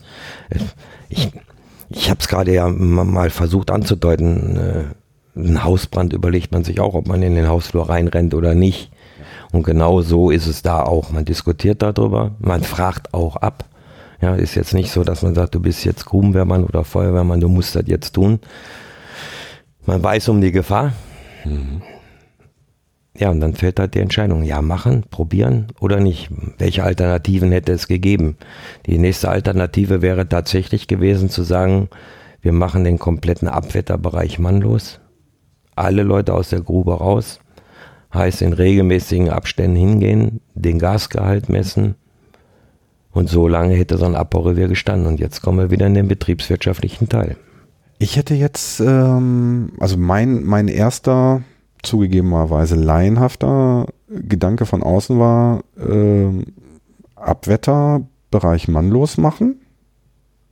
Also, ich wär, hätte jetzt nicht mannlos gesagt, ich hätte gesagt, Leute alle aus der Grube Ja, raus. mannlos. Und dann ähm, beispielsweise Stickstoff einblasen Damit oder mit die Ja, hätte man auch machen können. Ist im mittleren Bereich, also zwischen Rheinpreußen und Walsum damals auch ganz oft, da gab es ganz viele Brände, auch gemacht worden. Das ist dieses sogenannte Inertisieren, also viel Stickstoff rein, um, um das Feuer auszukriegen. Heißt aber zwangsläufig, es bleibt alles stehen. Die Leute bleiben zu Hause und man hat keine Arbeit für die. Äh, auch wenn sie bezahlt werden, denn einer hat mit dem anderen nichts zu tun. Und ob man dann hinterher den Streb nochmal gebrauchen kann, ist die zweite Sache, weil im Zweifelsfall muss er luftdicht komplett abgeschlossen werden zum Inertisieren. Heißt Damm links, Damm rechts, beide Strecken, jeweils zwei Dämme, also auch den Abwetterbereich hinten muss ja zugemacht werden und dann komplett inertisieren. Das heißt, im Frischwetterbereich, also da, wo die, ja, die Wetter aus dem, aus dem einziehenden Schacht Wo- ankommen, Wo sie noch da konnte man sich ganz normal aufbauen. Wo man unbelastet ist, ja, Mhm. Was hat man da für ein Gefühl, wenn man da steht? Äh, oder nee, ich hatte erst eine andere Frage. Die, wir haben gesagt, die kohlende Mannschaft ist raus. Ja. Das heißt aber, ihr fünf Leute von der Grubenwehr musstet natürlich jetzt den Hobel weiterfahren. Ja, Wer kann das? der Hobel wird von über Tage ausgefahren. Ja. Die Mannschaft der Grubenwehr ist so vielfältig aufgestellt, dass aus jeder Berufssparte, aus jeder Fachbereichssparte Leute dabei sind. Und Jetzt fängt man natürlich nicht unbedingt an zu mischen. Also ein Trupp mit fünf Mann, da sagt man jetzt nicht, da muss ein Schlosser rein, ein Elektriker rein, einer der Wettertechnik kann, einer der Abbau kann. In der Regel ist es schon, du hast es ganz am Anfang mal so schön gesagt, ein Bergmann kann immer alles. Wie gut, hm, wird man dann immer sehen. Nein, ich glaube einfach, äh, dann ist einfach die Frage, traut ihr, traut ihr euch dazu, was müsst ihr machen? Also ich kann mich erinnern, ich hatte einen Kameraden an meiner Seite, der Elektriker war, der natürlich nicht weiß, wie man ein Schild vorzieht. Ist aber nicht das Problem. Kann man ihm beibringen, so dass es zur Not funktioniert. Genau, man kann eben dann zumindest auch zu, zur Not, äh, wenn jetzt beispielsweise zwei Schilde vorgefahren werden müssen, packst du an einem an, weil Genau. ich an dem he entsprechenden Hebel, der das Ding absenkt, Genau. zeigst ihm so, guck mal hier, so musst du das machen. Ja, Ja, zu dem Gefühl. ja, genau. Ja gut, wohl fühlt man sich nicht. Ja. Das sage ich ganz ehrlich. Auf der anderen Seite glaube ich, dass alle diejenigen, die in der Grubenwehr tätig waren, wussten, worauf sie sich eingelassen haben. Äh, ein gewisses Unwohlsein, ich glaube, das ist immer dabei. Wir können auch genauso gut darüber reden, über alte Dämme aufmachen, reingehen, wohl wissend, dass da hinten ja wenig Sauerstoff ist, mit dem Abendschutzgerät auf, was ist denn wenn? Ja, nicht drüber nachdenken, machen. Ja. Auf Erfahrungen verlassen. Du hast jetzt mehrfach schon gesagt, äh, da müsste ein Damm gesetzt werden. Ja. Hast du Bock mal zu erzählen, was ein Damm ist? Ja, ein Damm ist eigentlich relativ leicht zu erklären. Äh, Vielleicht sollte man sich so einen Abbaubetrieb wie ein großes Haar vorstellen. Liebe Hörerinnen und liebe Hörer, ihr wisst, ich habe mehrfach versucht, dieses Tortenmodell aufzumachen. Jetzt haben wir einen, der uns erklärt, wie ein Abbaubetrieb funktioniert. Wir stellen uns ein Haar vor. Ein großes Haar. Ein großes Haar, ein, Ein liegt, großes- aber auf dem Tisch liegend. Ne? Auf dem Tisch liegend, ja, es gibt zwei Möglichkeiten. Einmal das große Haar, das wäre der Querstrich in der Mitte, wäre Mhm. Lass der uns mit einem Kohlenstreb. anfangen. Lass uns mit dem Gut, großen dann machen, Haar Dann anfangen. machen wir, machen wir da mit dem großen Haar. Der, der, der Strich zwischen den beiden Haars wäre der Abbaustreb. Eine Strecke davon wäre die Kopfstrecke. Kohlenabfuhrstrecke wäre die andere Seite, die KA-Strecke. Also wir haben jetzt, also wir stellen uns jetzt das Haar vor, das liegt auf dem Tisch. Die beiden langen Beinchen Genau. sind die Strecken. Die senkrechten wären die Strecken, Okay. die waagerechte Linie wäre der Abbaustreb. Gut. Dieser Abbaustreb würde jetzt nach oben hin wegwandern, so dass sich das Haar ja etwas kleiner werden würde nach oben. Nichtsdestotrotz muss man, wenn der ganze Abbau beendet ist, muss man, weil ja keine Kohlen mehr da sind, zumindest auf einer Seite die Strecke abdämmen, den Hohlraum zumachen.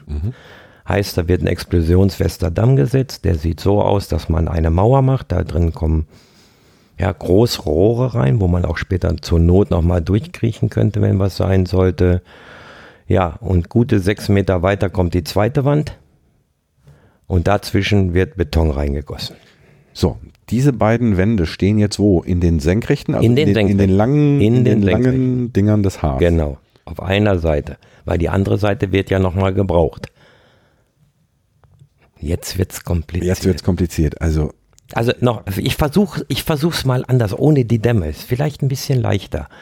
Wenn das auf dem Tisch liegende Haar, Na, pass auf, jetzt, äh, Ja, ich, ich habe, glaube ich, jetzt gerade erstmal eine gute Idee. Ich, du, hast den, du hast den Querbalken des Haars Ja, jetzt gerade nach oben verschoben. genau, Ich verschiebe den jetzt nach unten. Ich sage dir jetzt auch sofort warum. Also, Hörerinnen und Hörer, stellt euch ein Haar vor. Dieses Haar liegt auf dem Tisch. Ähm, der, das linke Beinchen des Haars ist die Kopfstrecke. Das rechte Beinchen des Haars ist die Kohlenabfuhrstrecke, die KA-Strecke. Und die Kohle liegt quasi zwischen den beiden Beinen des Haars. Und wir befinden uns jetzt gerade mit unserem Abbaugerät, entweder mit der Walze oder mit dem Hobel. Bleiben wir mal beim Hobel, weil wir beim Buchstaben H sind, befinden wir uns jetzt auf dem, auf dem Querbalken des Haars. Und der Hobel fährt praktisch von der Kopfstrecke zur Kohlenabfuhrstrecke und wieder und danach wieder zurück.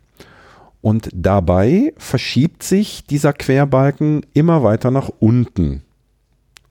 Und wenn das Revier ausgeraubt ist, ausgekohlt ist, dann haben wir ein U. Dann haben wir ein U. Genau, deswegen habe ich es nämlich nach unten geschoben, Okay, weil oben hätte ich jetzt keinen Buchstaben mehr gewusst. Deswegen habe ich es noch nach unten geschoben und dann haben wir ein U. okay. So, und das Ganze müsst ihr euch jetzt noch so vorstellen, dass dieses Haar, was auf dem Tisch liegt, zwischen, das ist jetzt, das, das habt ihr nicht auf dem Tisch gemalt, sondern das ist im Grunde genommen ein 3D-Modell. Und die Dicke dieses Haars ist eben halt in einem Hobelstreb irgendwo zwischen 50 Meter, Meter. Zentimeter und 1,50 Meter vielleicht. Und sobald es über Meter. zwei Meter oder 1,50 Meter 50 ist, dann kommt nicht mehr der Hobel, sondern die Schremmwalze zum Einsatz. Genau. Hey, super. Das ist doch mal eine Erklärung, die noch besser ist als meine Torte. Und alles, was, also wenn wir uns jetzt vorstellen, dass wir an der Startposition ist, also der, der Mittelbalken zwischen den beiden Beinchen ist in seiner Ruheposition. Im oberen Bereich dieses Hohlraums stehen die Schilde und je weiter das Haar zu einem U wird, desto weiter wandern die Schilde und, der alles, was dahinter genau. ist, Fällt zu bricht zusammen und das ist der alte Mann. Genau. Also besser kann man es, glaube ich, nicht erklären. Also zumindest ich nicht. Ja. Alles andere mit Worten, behaupte ich jetzt, haben wir jetzt das optimale. Ja, ich glaube ich auch. so, Ja, aber jetzt sind aber wir jetzt wir bei den Dämmen, genau. Ja, jetzt sind wir wieder bei dem U. Das heißt, wir haben in der Mitte alles abgekohlt. Eine Strecke, nämlich in der Regel ist es dann die Kohlenabfuhrstrecke, bleibt stehen, weil daneben ja der neue Abbau beginnt. Genau. Dafür Dann wird die Kohlenabfuhrstrecke nämlich zur Kopfstrecke. Genau. Jawohl. Man merkt, du bist vom Fach. Nee, vom Fach bin ich nicht, Ja, aber doch. ich war ja vor Äh, wer so weit ist, Tage. ist schon vom Fach. also so einer Diskussion mh, tatkräftig zu folgen mit eigenen Vorschlägen ist schon vom Fach. Äh, ja, und dann ist ja die alte Strecke muss abgedämmt werden. Warum soll sie offen bleiben? Da verschwinden Wetter drin, die wichtig sind. ja, Heißt, man setzt wirklich am Anfang und am Ende der Strecke, die nicht mehr benötigt wird, einen explosionsfesten Damm und im Strebeindamm, in dem alten Strebeindamm. warum am Ende? Die Strecke endet doch nirgendwo. Also die, äh, mein, mein, mein Balken von dem, ich bin jetzt wieder mal beim Haar, Hm. ich bin jetzt in dem linken Beinchen des Haars ähm, und da, wo jetzt mein U ist, da, ähm, also dass ich vorne einen Abschluss machen muss, ist mir klar. Warum muss ich hinten Abschluss machen? Da, wenn ich diese, wenn ich durch diese Strecke durchlaufe, durch die Weil sie explosionsfest sein muss. Ja, aber da hinten ist doch nichts mehr. Da Doch. ist doch irgendwann ist doch da eine Wand. Nein, da ist keine Wand. Wir haben einen Bruchbau. Wenn Steine zu Bruch fallen, sind immer Hohlräume. Ah ja. Und in diesen Hohlräumen könnte sich ja wieder Gas ansammeln. Okay. Und wenn Stein auf Stein, vielleicht noch mit einem Stück Eisen, was irgendwo liegen geblieben ist, obwohl man alles ausraubt, kann sowas immer passieren, noch ein Funke ist.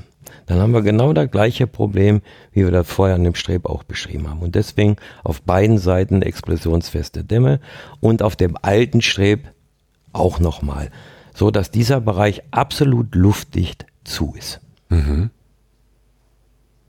Ja, habe ich jetzt verstanden.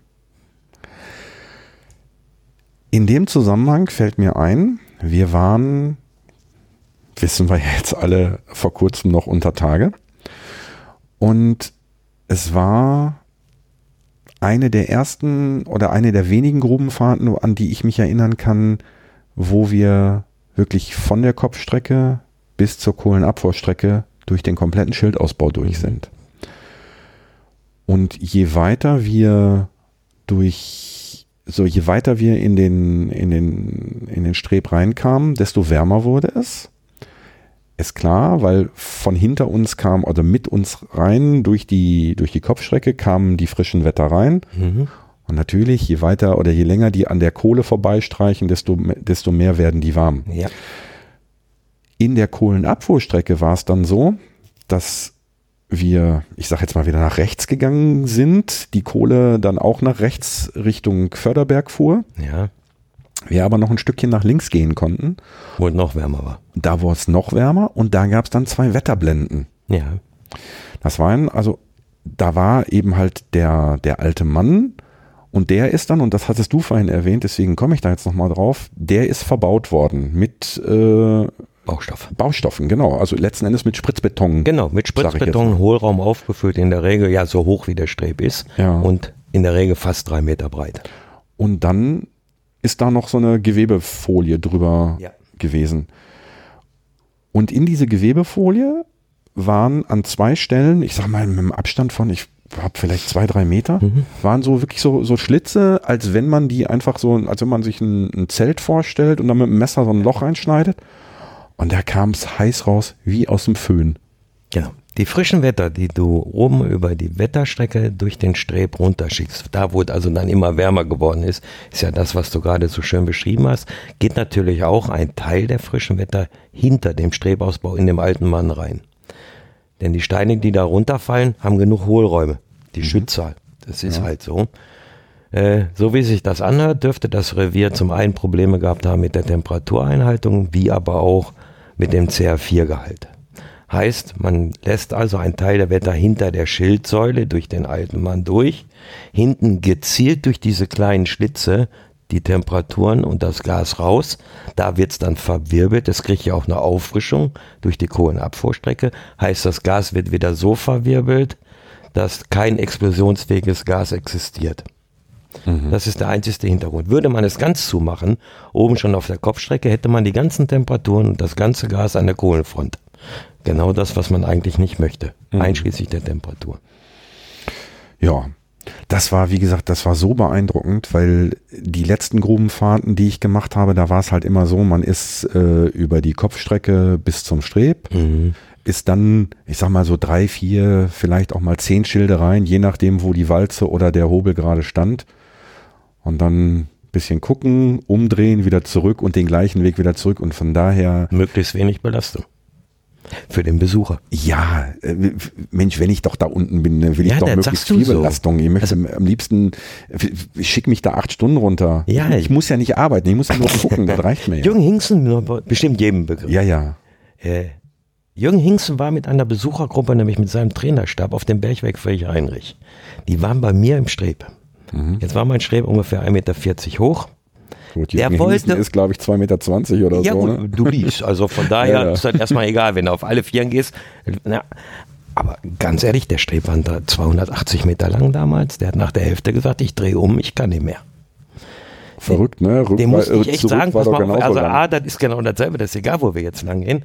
Aber daran sieht man, äh, der war dafür nicht gemacht. Das ist nicht seine Welt. Und so, glaube ich, hat jeder Beruf, jeder Sport so seine Leistungen. Aber das war halt ein Bewegungsablauf, der ist nicht für ihn gemacht. Und mhm. ich sage dir ganz ehrlich, erinnere dich an deine erste Grubenfahrt, als man dir die Lampe und der CO-Filter an dem Gürtel um den Bauch gebunden hat, hast du auch erstmal, boah, ist das schwer. Ja. Ja, ja, da fängt nämlich alles mit an. Und die ja. Damen sagen immer noch, oh, die Schuhe mit den Stahlkappen sind aber auch nicht leicht. Mhm. Meine Böms sind besser. Ja. Ja, wobei ähm, ich habe also noch nie eine Besuchergruppe. Mein Vater hat mir jetzt vor kurzem noch ein Foto geschickt von einer von einer Grubenfahrt, äh, die ich mitgemacht habe. Ich glaube, es war 1986. Ich werde das Bild mal in die auf die Webseite schmeißen, damit ihr mal sehen könnt, dass ich auch mal, äh, da war ich 20, da war ich noch knackig. Schick, also ein echt schönes Foto. Apropos Foto, ähm, du hast sowohl bei Twitter als auch äh, in dem äh, Kommunikationsmedium, über das wir heute kommuniziert haben, hast du Fotos von dir. Darf ich die mit auf die Webseite stellen? Kannst du gerne machen. Super, alles klar, das ist schon mal geklärt. Dann wirst ähm, du auch den bei WhatsApp gesehen haben, was mein Leitspruch ist. Einmal Bergmann, immer Bergmann. Ja, das habt ihr ja alle. Das müsst ihr, das, ja, das, das müsst ihr ja, glaube ich, auch haben. Ne? äh, boah, das ist total schön mit dir zu quatschen, merke ich gerade. Ähm, das ist irgendwie so ein, so ein ganz anderer Ablauf. Wir sitzen hier bequem auf dem Sessel, nicht in meinem Büro und äh, das ist irgendwie so ein, so ein Gespräch, ob bei dem zufälligerweise irgendwie ein Mikro mitläuft, finde ich. Von daher et, vielleicht etwas unstrukturiert. Ich versuche mal wieder den Bogen zu schlagen. Wo waren wir? Also, wir, Ach, wir waren bei den Dämmen. Genau. Genau, wir, waren, wir waren bei den Dämmen. Die Dämme haben wir jetzt, also diese Dämme sind eigentlich in erster Linie dazu gedacht, zu verhindern, dass die wichtigen und auch mitunter raren frischen Wetter irgendwo hin düsen, wo sie nicht, wo sie, genau. wo sie einfach Man verloren sie gehen. Mit Gewalt in eine Richtung. Genau. Mhm. So. Was mich jetzt interessiert, du hast gesagt, also wir haben jetzt unser Haar gehabt. Ähm, das Haar ist zum U geworden und äh, die das linke Bein des Haars, also das Beinchen, was zunächst mal unsere Kopfstrecke war, wird Nein, was die KA-Strecke war, wird zur Kopfstrecke des nee, nächsten. Nee, nee, was die Kopfstrecke war, okay. wird, äh, zu, wird, wird durch den Damm abgeschottet. Ja, genau. Dann wird quasi das rechte Beinchen, was die Kohlenabfuhrstrecke war, wird jetzt zur Kopfstrecke. Genau. Fange ich jetzt mit dem U wieder an oder fange ich wieder mit dem H an? Du fängst ja, im Zweifelsfall, jetzt mache ich, jetzt mache ich euch ganz verrückt. Ja, nein, ich, ich bleib dabei. Wir fangen wieder mit dem H an. Egal wo der Mittelbalken ist, wir fangen wieder mit dem Haar an. Ehrlich? Ich hätte jetzt, warum, warum fahre ich nicht einfach in die andere Richtung? Weil es meistens der Zuschnitt gar nicht zulässt. Äh, es gibt ja auch noch eine Basisstrecke. Man muss ja die ganzen Strecken nochmal alle miteinander verbinden. Das ist praktisch da unten, wo wir, Ja, entweder wo wir mit dem U gelandet sind oder halt Oder auf der oben. anderen Seite. aber der, der erste Schritt wäre dann wieder zu gucken, ähm, mein, mein Mittelbalken vom Haar, also der, oder der, die, die Entfernung zwischen den beiden Beinchen vom Haar sind ungefähr 300 Meter. Ungefähr. 300 Meter. Das heißt, ich muss erstmal in dieser Basisstrecke 300 Meter weiter und Genau. muss erstmal Eine neue Strecke. eine neue Strecke auffahren. Genau. Hab damit wieder meine beiden Beinchen, hab diesen Balken in der Mitte, den habe ich noch gar nicht. Nee. Warum wird denn jetzt meine Kohlenabfuhrstrecke zur Kopfstrecke? Warum? Weil ich habe in der Kohlenabfuhrstrecke steht mein Band drin. Äh, ich könnte doch einfach auch sagen, das was vorher Kohlenabfuhrstrecke bleibt, äh, war, bleibt Kohlenabfuhrstrecke. Dann müsste ich die Kohlen bergauf durch den Streb machen. Du hast im Streb immer den Unterschied zwischen den beiden Strecken, sind immer ein Unterschied, ein Gefälle drin. Okay. Immer. Das ist Natur des Flözes, weil das Flöz halt einfällt in eine Richtung. Das ist naturgegeben. Äh, ihr im mittleren Ruhrgebiet seid davon deutlich stärker betroffen. Steile Lagerung. Der ein oder andere Bergmann wird es gehört haben. Äh, es zu sehen und zu erleben ist auch so eine Sache. Äh, ja, du warst drin? Boah, Respekt, Respekt. Ich war einmal, durfte ich reingucken. Äh, Ich war, und ich bei war uns ist es halt nicht so schlimm gewesen. Bei uns waren es dann immer nur, weiß ich nicht, drei, vier Grad, fünf Grad Unterschied. Äh, und Kohlen, der leichtere Weg ist immer von oben nach unten. Äh, allein was die Energiekapazitäten angeht. wurde denn dann, achso, ja, Moment, es ist, ich bin ja auch schon wieder total daneben. Natürlich gibt's, das Band bleibt da stehen, ne? Das Band wird ja nicht rausgebaut. Es wird alles ausgebaut. Ja, nee, nee, nee, nee, Moment, stopp. Äh, Wo bist du? Ich bin jetzt in der, in der ehemaligen Kohlenabfuhrstrecke. Ja, Die wird jetzt zur Kopfstrecke. ja, Nichtsdestotrotz bleibt das Förderband nein, nicht. nein, Aber ich habe doch in beiden Strecken habe ich doch. nein, nicht unbedingt. Okay. Also Nicht dann unbedingt. erzähl du doch einfach, Mensch. Nicht unbedingt. So, jetzt bin ich Also- jetzt beleidigt, jetzt erzählst du. also in der Regel geht es tatsächlich so, dass die Kohle immer bergab gefördert wird. Fangen wir im Streb an. Unten geht sie dann durch einen Brecher durch. Klar, wir wollen die großen Brocken ein bisschen kleiner haben. Durch einen Streckenpanzer, durch einen Brecher auf das Band, was dann die Kohle über viele andere Strecken bis nach über Tage oder halt bis zum Schacht bringt. Äh, auf beiden Seitenbändern muss eigentlich nicht sein. Äh, ist nicht naturgegeben, ist aber in letzter Zeit öfter vorgekommen, weil man gemerkt hat, diese doppelt benutzte Strecke, also die ehemalige Kohlenabfuhrstrecke, die dann Kopfstrecke geworden ist, dass die durch Druck, durch Wasser anfängt aufzuquillen, dass man vor dem Hilfsantrieb, der immer auf der Kopfstrecke ist, senken muss mit dem Senklader. Hm? So was wie ein Bagger unter Tage. Ja, große Schippe. Große Schippe, elektrohydraulisch, mit schönen Raupen an der Seite, sieht aus wie ein Panzer mit einer Riesenschippe davor. Und äh, ja, dann muss man natürlich gucken, dass man vor dem Antrieb immer alles schön viel Platz hat. Heißt, der muss da senken. Dafür müssen die Steine, die Berge auf das Band drauf und dann auch abgefördert werden. Ja. Jetzt kann man natürlich wieder sagen, hör mal, ihr Paddelköppe, ihr habt doch einen Strebpanzer da, schmeißt den ganzen Dried doch da drauf. Ja, aber das. Hm, Ja, genau. Dann sind wir nämlich bei der Diskussion, das will ja gar keiner, nee, weil wir wollen ja natürlich nach Möglichkeit reine Kohle haben, die wir daraus genau. Du würdest, du würdest quasi dann Steine oder Berge, wie der. Bergmann ja sagt, mit der Kohle mischen. Genau. Oder du müsstest sagen, okay, wir schmeißen dann in den Strebpanzer, aber in der Zeit kohlen wir nicht. Äh, Also so ist es jetzt auf, äh, im Flöz-Zollverein gewesen. Da war also sowohl in der Kopfstrecke als auch in der Kohlenabfuhrstrecke waren äh, Bänder drin. Und deswegen habe ich jetzt gedacht, wenn jetzt, gut, Zollverein gibt's jetzt nicht mehr, oder es gibt das Flöz noch, aber es wird nicht mehr gekohlt. Ich habe mir jetzt gedacht, dass quasi erst dann, wenn die, gut, ich habe verstanden, warum die Kopfstrecke zur Kohlenabfuhrstrecke wird. Umgekehrt, warum die Umgekehrt. Kohlenabfuhrstrecke zur Kopfstrecke wird, damit ich eben halt wegen des Gefälles äh, nicht die Genau. Kohle bergauf fördern muss.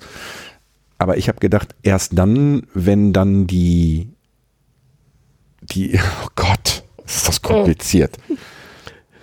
Ähm, Vielleicht also so. erst wenn dann die, die Kohlenabfuhrstrecke nicht mehr genutzt wird, dass die dann erst das Band rauben. Also ich meine, ich, so- ich baue ja da nicht ein Band raus, um neues wieder einzubauen. Es, es, es gibt ja mehrere Möglichkeiten. Deswegen habe ich gesagt, lass uns bitte nur auf eins beschränken. Gut. Weil ich glaube, es, ja. Es wird, es wird fürchterlich kompliziert, merke Ja, genau. Es wird nämlich Genau. kompliziert. Man könnte jetzt genauso gut sagen, es gibt auch das, wie bei, beim kleinen H, auch diesen Abbautyp gibt es. Das heißt, die eine Strecke wird von vornherein einfach nur zugeworfen. Die hält man gar nicht mehr aufrecht. Ja, und so gibt es halt unendlich viele Möglichkeiten. Ich kann auch sagen, wir machen, wenn wir jetzt in der Basisstrecke, in der Grundstrecke anfangen würden, da den Streb einzurichten, müssten wir jeden Tag die Bänder ja auch verlängern. Ja. In der Regel versucht man aber den Rückbau zu machen. Das heißt, wir kürzen immer alles ein. Von daher wäre das Band eh weg gewesen. Das heißt, du machst erst, äh, fährst deine Strecke auf, Fängst ganz hinten an, den Streb anzusetzen. ja, genau, und baust da erstmal ein komplettes Band rein und je weiter du dann quasi wieder in Richtung Basisstrecke gehst, Genau, nach Hause dann kommst. baust du, baust du ab. Genau. Was wesentlich einfacher ist, Als zu verkürzen als zu verlängern. Genau. Ja, weil du musst, dann hast du das Material sowieso schon da und musst es nur noch rauspacken. Und hast den Vorteil, das, was du ausgebaut hast, weil man, man fährt ja nicht die neue Strecke erst dann auf, wenn das alte Abbaurevier fertig ist, sondern das, was man am Band ausgebaut hat, kann man sofort in die nächste Bauhöhe daneben sofort wieder hinfahren zum Aufbauen. Das sollten wir zum Geschäftsmodell machen. Lass uns ein Bergwerk aufmachen. Ich glaube, ich glaube, das kriegen wir hin. Ja, weiß ich noch nicht. Ja. Kein Studierten, wo ist der Fahrsteiger? Ach, der, der, Ach, den Studierten werden wir finden. Ja, irgendwo finden wir einen. Jetzt haben wir, du hast jetzt mehrfach gesagt, ob ich mich an meine erste Grubenfahrt erinnere. Und da du das Ding ja schon mal gehört hast, weißt du, dass jetzt diese Frage kommt. Kannst du dich an deine erste Grubenfahrt erinnern? Ja, Okay, danke. Ja, ja, war eine geschlossene Frage. Ich könnte Ja, jetzt ja. gemein sein. Nein, kann ich tatsächlich. Äh, mein gut, der Papa hat zu Hause immer ganz viel erzählt. Ich habe ihm ja auch ne, Löcher im Bauch gefragt, weil so eine Riesenhalle, wo man einen U-Stahl feilt, ist oder irgendwann mal den Bergbau lernt, dann 1,50 Meter unter der Erde, in Anführungsstrichen in so einem Keller, ist zwar alles toll, hat aber nichts mit Bergbau zu tun. Also ich glaube, das erste, also auf den Korb gehen, auf den Korb gehen war nicht das Problem als sich äh, dann der Dingen sich aber in Bewegung gesetzt hat und ich weiß, meine erste Schicht war auf der 650 Meter Sohle auf dem Bergwerk Pattberg, da kann ich mich noch dran erinnern. Das letzte Jahr, Ausbildungsjahr war ja unter Tage, in einem Lehrrevier unter Tage. Ja, der Ausbilder hat noch gesagt, halt dich fest, ich wollte ja nicht. Äh, wenn man im Schein der Kopflampe sieht, wie schnell doch so ein Korb auf einmal ist. Ja, aber ich habe mich nicht unwohl gefühlt. Ich glaube, das ist auch so ein Alter, da fährt man auch noch Achterbahn gerne. Also von daher hat einen das gar nicht großartig berührt. Kannst du dich erinnern, was Mama gesagt hat? Ich bin mir gar nicht mehr so sicher, ob die was gesagt hat. Also ich muss jetzt echt, also ich weiß, ich habe mich später irgendwann nochmal mit der Mama darüber unterhalten und die Mama hat zu mir gesagt, für mich ist eine Welt zusammengebrochen. Ich habe wirklich alles versucht, aber mir war schon klar, dass du den Job willst. Und dann wurde dieses Thema auch totgeschwiegen. Ich muss mal meine Mutter fragen, was die für ein Gefühl hatte. Aber die wird, das, die wird mir auch nicht antworten, wenn das Mikro läuft. Genau wie mein Bruder. Du muss mal- meine Mama fragen, ob Probiert. die mir, mein, mein Bruder, der weigert sich, aber ist egal. Ähm, nee, aber ich muss mal, muss mal fragen, ob die für ein Gefühl hatte, als ihr, als ihr Jüngster das erste Mal eingefahren ist. Ach, mal. Mach ich. Ich glaube, sie wird sogar ehrlich sein, weil er ist jetzt gesund zu Hause. Ja. Naja, gesund. Ja, Ja, also ne, mit, mit den Macken, die so ein Berg mit so hat, Macken, die ne? man hat. Aber er hat in Anführungsstrichen Hat's eine überlebt. Ja, ja, okay. Ähm, ja, das stimmt. Hast du irgendwie mal einen Unfall gehabt? Nein, kein schlimm. Freut mich. Also kein schlimm, nicht, dass ich mich daran erinnern könnte. Gut. Also du hast noch alle Finger. Also ich habe noch alle Kopf Finger, alle noch. Zehen habe ich auch noch. Äh, Löcher im Kopf, nein. Gebrochen? Nee, eigentlich auch nicht. Also ich weiß, ich hatte einmal einen Streb gehabt, da war aber noch auf dem Bergwerk Rhein-Preußen als ganz junger Steiger. Weiß nicht, da ist irgendwann mal, weil wir beim Schilde vorziehen waren, das Deckgebirge, also das, was über den Schildern ist, so 1,50 Meter ausgebrochen. Wir haben noch mal zwei Stunden gebuddelt, um mich wiederzufinden, aber das war okay. ja. Ja, das war auch nicht kein großes Stück, also nicht verschüttet jetzt in dem Sinne, Gut, ich wäre nicht alleine rausgekommen oder der hätte war länger gedauert, aber halt nichts Besonderes. Ah. Nein, aber passiert so körperlich? Nein. Ja, äh, ja ich, das, das erinnert mich an die, an die Folge mit dem Norbert, wo er, die, die haben mich da mich zwei Stunden ausgebuddelt. Ja. Und was hast du gemacht? Ja, nächsten Gewartet. Tag, nächsten Tag wieder angefahren. So. Ja, was willst du denn sonst machen? Ja, ist, ja, ist ja alles richtig. Nur das sind so, das sind so Sachen, ich sag mal, wenn du dir als, als, äh, als Dachdecker irgendwie auf den Finger haust oder so, dann, äh, ja gut, nichts gegen Dachdecker, um Gottes Willen, aber das sind so Sachen, äh, ne? Also es gab da ja auch die Folge, wo ich den älteren Herrn interviewt habe, der mir dann irgendwie sagte, ja, dann habe ich an meinem Bein runtergeguckt und dann war da irgendwie eine offene Fleischwunde, dann habe ich da ein bisschen mit Kohlestaub drüber, weil das desinfiziert und dann habe ich weitergearbeitet. So, und, ähm, so, und das erzähl mal jetzt irgendjemanden, ne, es gibt äh, Leute, die klemmen sich die Finger an der Tastatur und feiern darauf vier Wochen krank. Ja. Aber das gab's nicht, Das ne? Schlimme, nee, gibt äh, wenige. Äh, Hm. Ich glaube schon, dass die menschliche Vielfalt das eigentlich auch hergibt. Auch diese Menschen gibt es, die, ja, ich sag mal, einer Männererkältung, einer Männergrippe so langsam dahin siechen, die wird es definitiv geben. Hm. Äh, aber im Großen und Ganzen nein. Und ich sag dir ganz ehrlich, das Wichtigste äh, ist einzig und alleine hinzugehen. Äh, Beispiel. Wenn ich mich heute schneide, genauso wie hier viele, die hier in der Siedlung wohnen, sage ich dir, die werden niemals ein Pflaster nehmen, um sich den Schnitt zuzumachen. Was genau ist nochmal ein Pflaster? Das, was man Ja. Nein, Ja, ja. ich kann dir sagen, was die nehmen. Die nehmen Isolierband. Ja. Das ist einfach so, Mhm. weil das ist dann dicht, da blutet doch nichts raus, egal wie scheiße das aussieht. Mhm. Äh, das ist einfach so. Und so ist das in vielen anderen Sachen auch. Also es gibt natürlich Fälle, wo wir Unfälle unter Tage erlebt haben, wo ich ganz ehrlich sagen muss, puh, da haben wir auch Menschen dabei gehabt, äh, die da weniger gut verpackt haben, aber ich kenne auch welche, die schwerste Unfälle gesehen haben und am nächsten Tag gesagt, da fahre ich wieder hin. Im Endeffekt sind wir aber, ja, Gott sei Dank alle unterschiedlich.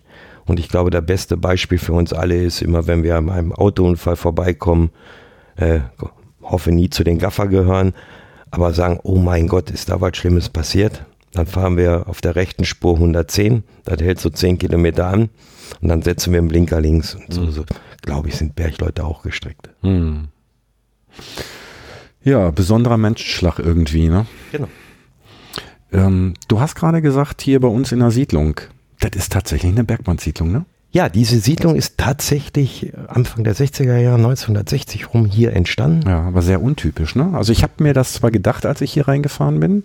Ja, es ist, äh, ist nicht diese alte klassische wie jetzt in Kaplinfurt zum Beispiel. Da gibt es eine alte Bergbausiedlung. Äh, in Meerbeck natürlich auch. Das sind aber so, ja, ich sag mal, die ersten. Und als man dann, ja, als es dann losging mit den Glanzzeiten des Bergbaus, wo man sagen muss, wir haben hier auf dieser Rheinseite, boah, ich sag mal, pro Bergwerk zwischen 6.000 und 8.000 Beschäftigte gehabt. Wir haben in Neukirchen Flühen Bergwerk, in Lindfort, hier hatten wir eins, Rheinpreußen, 32.000 Bergleute. Heißt 32.000 Leute mit, mit ihren Familien unterzubringen. Da wurden Städte für geschaffen. Na klar. Und das ist genau hier auch der Fall. Das ist aus dem Jahr 1960, 61 ist hier gebaut worden. Ein paar alte von früher leben hier noch. Wenn man jetzt mal hochrechnet, wir haben jetzt 2018. Wenn die hier angefangen haben mit 2025 hierhin, damals war das große Zechenscherben Neumühl. Mhm. Ganz viele Neumühler, die hier wohnen, Neumühl ist Duisburg, ne? Duisburg, Neumühl, Stadtburg, äh, Stadtteil die dann hier hingekommen sind, ja, die sind heute 80, 82. Mhm. Wo du gerade diese vier Schachtanlagen aufgezählt hast, wenn man die A40 in Richtung Holland fährt, Ja, ist Rechts. auf Krefelder Stadtgebiet links ein Förderturm. Ja. Und zwar ist das von der Bauart her ganz, also für mich besonders, ich weiß nicht, ob es da viele von gibt, der hat eine geschlossene Seilscheibe. mhm. Welcher, wei- weißt du, welcher Der gehörte zum? Bergwerk Niederberg. Boah, ich glaube, ich bin, da bin nee, ich sage es besser nicht. Er ist einer der Schächte, die zum Bergwerk Niederberg gehören. Aber das gehörte zu einer dieser vier Ja. Schachtanlagen. Okay. Mhm. Weil den fand ich spannend. Ähm, der ist mir durch Zufall, es war mal wieder ein Stau auf der A57 und ich war irgendwo im, im Krefelder Raum unterwegs. Nee, gar nicht wahr. Ich war in Schloss Dück auf, in Jüchen mhm. und war auf dem Rückweg und bin über Land gefahren. Und denke ich mir, wieso steht denn da ein Förderturm? Der ist mir vorher nie so aufgefallen.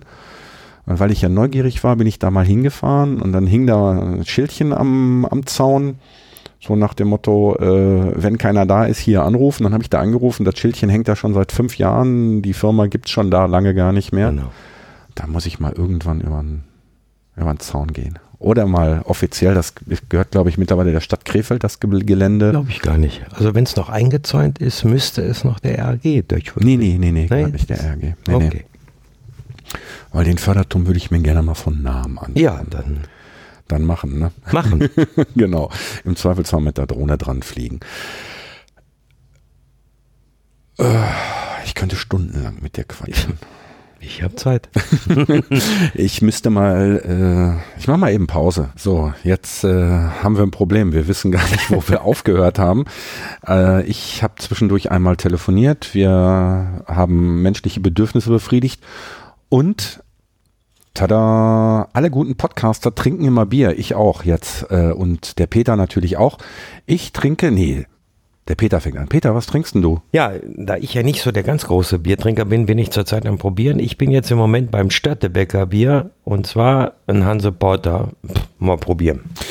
Äh, ich trinke ebenfalls ein Störtebeker, äh, allerdings ein Schwarzbier samtweich röstig mit äh, einem Volumenalkoholgehalt von 5,0. Das ist aber sehr lecker.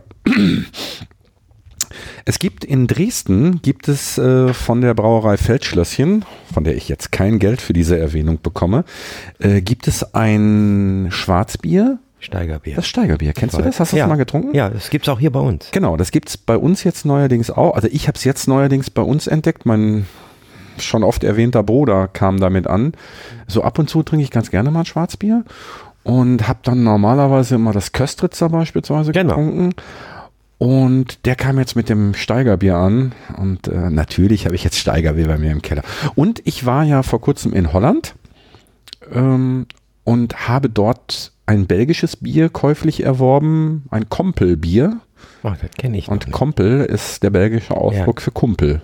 Da ist vorne auch ein Bergmann drauf, auch sehr lecker. Da wir uns mit Sicherheit nochmal sehen werden, bringe ich dir mal ein Fläschchen mit. Es sind 03er Fläschchen. Äh, es ist sehr lecker und, und die, die Flasche sieht auch sehr schön aus. So, jetzt haben wir genug davon abgelenkt, dass wir gar nicht mehr wussten, wo wir gerade aufgehört haben. Also ich weiß noch, es war irgendwas mit dem Haar.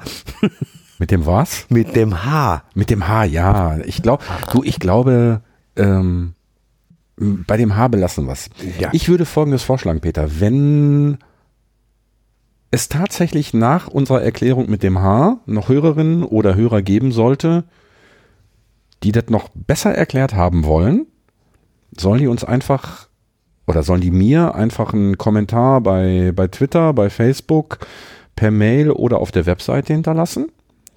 Und dann treffen wir beide uns nochmal und machen nochmal eine Erklärung, wie funktioniert Bergwerk.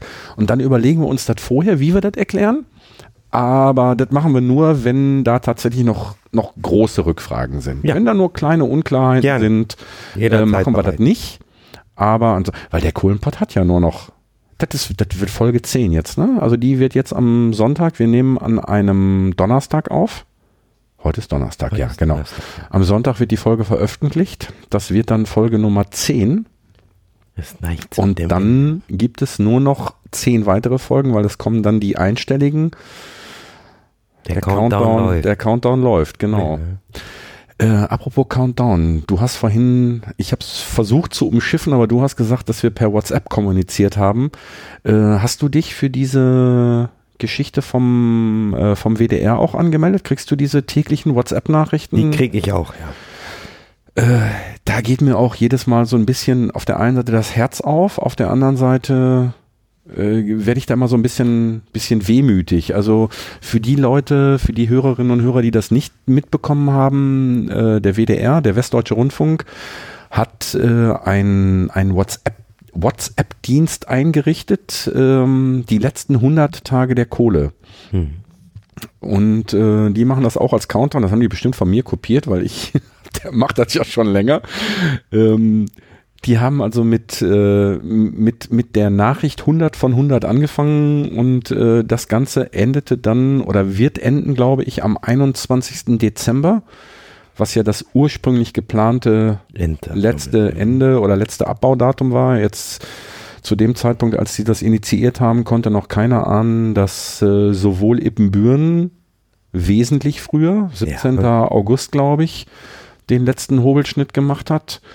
Und äh, auch das Prosper mittlerweile am 15. August Ja. den letzten Hobelschnitt gemacht hat und dann am 17. September, glaube ich, oder 18. September war es, glaube ich, Den Weizenschnitt. den letzten Walzenschnitt gemacht hat. Das heißt, de facto reden wir jetzt an einem Datum, äh, wo in Deutschland keine Kohle mehr gefördert wird. Mit einer Ausnahme. Tatsächlich mit einer Ausnahme. Es gibt noch eine aktive Zeche und die wird auch aktiv bleiben. Und äh, da war ich nämlich vor kurzem im Dortmunder U und habe mit dem zukünftig letzten Bergwerksdirektor Deutschlands gesprochen, nämlich die Zeche Wittekind in Mhm. Dortmund. Äh, da kann man, Graf Wittekind, richtig, Mhm. Entschuldigung, äh, da kann man tatsächlich Kohle fördern und zwar selber. Ja. Du kannst da, also das ist, äh, liebe Hörerinnen und Hörer, da werde ich auch noch zusehen, dass ich da bis Ende des Jahres nochmal hinkomme, weil ich möchte natürlich auch nochmal von Hand Kohle fördern. Aber Graf Wittekind ähm, im, wie gesagt, in Dortmund, ein Bergwerk, wo ja, Berg, ja doch, es ist ein Bergwerk. Es ist ein Es ist ein Bergwerk, genau. Aber da äh, tritt die Kohle fast überirdisch zutage. Und ähm, dort kann man noch nach alter Väter Sitte mit dem Kretzer und dem und der der der Handhaue kann man da noch Kohle fördern. Und ähm, das wird bestimmt auch nochmal eine spannende Grubenfahrt für mich und äh, ich hoffe auch für euch. Und wenn ihr mal irgendwann in der Gegend seid, also die sind sehr umtriebig. Ich bin noch Besuch nicht da wert. gewesen, aber es ist du schon mal da? Ich war schon einmal da und äh, der eine oder andere wird es vielleicht gestern Abend im Fernsehen gesehen haben. Gestern gab es im WDR. Gestern hat Schalke gespielt. Ja, ich bin kein Schalke-Fan. Aber ich- Sei mir nicht böse. Nein, ich bin den. Was bist denn du? Äh, MSV Duisburg. Ja gut, Also ich war MSV Duisburg-Fan auch, als Zebrastreifen, so weit abgestiegen waren, dass es selbst bei Google an den Spielorten weiße Flecken gegeben hat. Okay. wow. ja, genau. Wow. Nein, es gab gestern tatsächlich der 58. von 100 Teilen im WDR, äh, wo es auch um Bergbau ging und äh, da ist auch Graffiti vorgestellt worden, dass sie jetzt wieder unter bergbehördlicher Aufsicht stehen. Die haben wohl so einen kleinen Nebenstollen entdeckt, den sie gerne aufmachen wollen und dazu mussten sie von der Bezirksregierung Arnsberg hier grünes Licht kriegen. Ansonsten ja, es ist ein sehr komisches Gefühl, das Ende eines Berufszweiges erleben zu dürfen, eines kompletten Berufsstandes. Hm. Äh, hat man nicht oft. Ich habe irgendwann auf einer Jubiläumsfeier mal mit einigen darüber gesprochen und sind auf Anhieb gar nicht so viele Berufe eingefallen, die ganz beendet waren.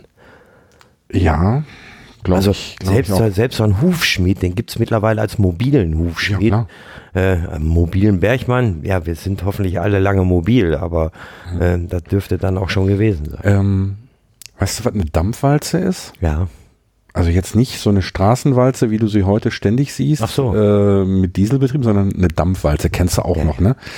Ähm, ich war am Sonntag Brötchen holen, da habe ich eine Dampfwalze gesehen, die unter Dampf tatsächlich gefahren Oh, ist. schön. Habe ich ein kleines, äh, kleines Video gedreht im Vorbeifahren. Also ich habe natürlich angehalten, die Dampfwalze ist an mir vorbeigefahren. Ich schmeiß das auch nochmal auf die Webseite, weil das war so schön. Also die hat gedampft wie ein, wie ein alter Diesel, aber ähm, So dann, fand ich auch schön. Also, aber selbst der Beruf des Dampfwalzenfahrers ist offensichtlich nicht ausgestorben. Der Beruf des Bergmanns, des Steinkohlebergmanns, wird in Deutschland aussterben oder ist jetzt ist so. dabei, ne? Das, das Schlimme ist dabei, und das, das meine ich auch genauso, wie ich es sage, äh, in meinen Augen immer noch ein politischer Wille gewesen. Äh, aber wir werden Steinkohle in Deutschland brauchen ohne Ende. so. Das Fass habe ich noch nie richtig aufgemacht. Wir haben es immer, ich habe es immer angeschnitten. Ähm, und ich weiß auch, dass es äh, vielleicht Hörerinnen und Hörer gibt, die jetzt, äh, naja, so ein bisschen Stirnrunzeln kriegen. Mhm. Ich glaube, wir sind uns einig, dass wir, also das habe ich jetzt in den letzten Folgen auch schon öfter erwähnt, weil es natürlich jetzt durch die Kohlekommission, durch den Hambacher Forst, durch die Braunkohle und so weiter natürlich auch in aller Munde ist. Ich habe, ich bin der Meinung, und ich glaube, da wirst du mir zustimmen, dass wir nach Möglichkeit so schnell wie möglich versuchen sollten, das pure Verheizen fossiler Brennstoffe so schnell wie möglich zu beenden. Du merkst mein Zögern. Ich merke dein Zögern. Ja, ja nee, ich, ich, ich, meine bin, nicht, ich, bin ich meine nicht, ich meine nicht, und das möchte ich jetzt ganz, ganz bewusst rausstellen. Ich meine nicht das Verheizen in Deutschland geförderter fossiler Energie, sondern generell. Bin ich bei ja? dir, keine Wir können Diskussion. Uns, ne, es gibt, es gibt äh, mittlerweile ja ähm, weltweit äh, politische Richtungen, die den Klimawandel leugnen. Die gibt es auch in Deutschland.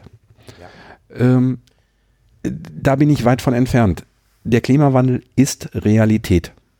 Punkt. Ist so. So. Kann man nicht drum herum reden. Was ich total fatal finde, ist, dass wir, wir sind uns einig, dass wir in den nächsten 10, 15, 20 Jahren, wenn nicht irgendjemand morgen das Ei des Kolumbus erfindet oder findet, dass wir in den nächsten 10, 15 Jahren Erdgas verheizen müssen, dass wir Kohle verheizen müssen, dass wir Braunkohle verheizen müssen, dass wir Steinkohle verheizen müssen. Was mir nicht in den Kopf will, ist, warum muss ich diese Kohle aus Südamerika, aus China, aus sonst irgendwo, wo sie A unter wesentlich schlechteren sowohl Umweltbedingungen als auch Arbeitsbedingungen und Qualität. produziert wird und Qualität. Und warum muss ich diese Kohle um den halben Globus schiffen? Wir sind uns einig, dass der Globus ein Globus ist und keine Scheibe, ne? Hatten wir ja vorhin schon ja, ja, im Vorgespräch drüber geredet. Ähm, warum muss ich dieses Zeug um den halben Globus schiffen? Mit, mit Frachtern, mit großen Schiffen, die den letzten Dreck verheizen und wir reden über Dieselverbote. Ja, ich weiß, auch ein Diesel ist nicht unbedingt gesund in den Innenstädten, überhaupt kein Thema. Du bist heute, ich meine, ich weiß ja, dass du gerade ähm, aus einem anderen wichtigen Termin gekommen bist. Äh, es ist ja gerade schon wieder eine neue Diskussion losgetreten worden. Ich komme gerne gleich nochmal drauf zurück, auf das, was du gerade gesagt hast. Äh, jetzt diskutieren wir zurzeit gerade über Holzpellets, weil Holzöfen wenn die verbrannt werden, entstehen mehr Schadstoffe als bei allen diese Fahrzeugen zusammen. Mit einem Unterschied, dass Holzöfen für die Privathaushalte staatlich subventioniert werden. Äh, aber ja. zurück zur Kohle. Mein äh, Diesel ist auch subventioniert worden. Genau. Aber kommen wir zurück zur Kohle. Ich kann es auch nicht verstehen. Äh, hätte es eine globale Lösung gegeben, die weltweit zu tragen gekommen wäre, hätte man einen vernünftigen Ausstieg machen können. Aber zu sagen, wir in Deutschland steigen aus der Steinkohle aus und jetzt unabhängig davon, dass wir noch für 400 Jahre Reserve gehabt hätten, wohlwissend, dass wir jedes Jahr Millionen Tonnen wieder nach Deutschland reinbringen. Genau das ist Und dann reden wir nicht nur von Öfen, sondern wir reden auch von ganz anderen Industriezweigen, wie zum Beispiel die Medizin weil Kohle ist in der Medizin das weit verbreiteste Mittel überhaupt. Aber es scheint ja keinen mehr zu interessieren. Hambach, Heimbach, äh, Braunkohle.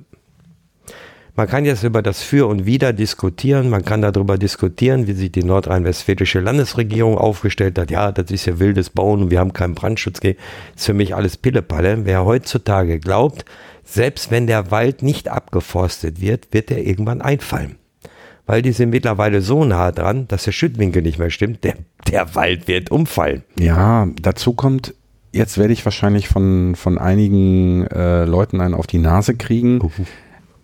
Sag äh, ich war das. Nee, warum? Ich stehe da ja zu. Was ich tatsächlich, auch das ist so ein Punkt, den ich nicht verstehen kann. Die Steinkohle die Steinkohle ist vom, von, ihrem, von ihrem Heizwert, von ihrem Brennwert, gehen wir mal nur vom Verbrennen aus, wesentlich höherwertiger als die, als die Braunkohle. Sie ist umweltfreundlicher in Anführungsstrichen als die Braunkohle und sie ist nicht so invasiv in Sachen Umweltzerstörung. Ja.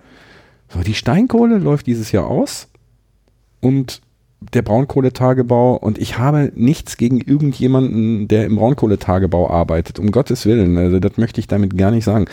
Aber ähm, für mich wäre, wäre es sinnvoller gewesen, den Braunkohletagebau einzustellen und stattdessen noch weiter, was weiß ich, für, für zehn Jahre Steinkohle zu fördern. Und das sage ich jetzt nicht nur, weil ich den Kohlenpott mache, sondern weil ich einfach glaube, dass das die, die, die unschädlichere Variante gewesen wäre. Aber mal unabhängig von allem, wir werden in den nächsten 10, 20 Jahren weiterhin Kohle aus aller Welt importieren.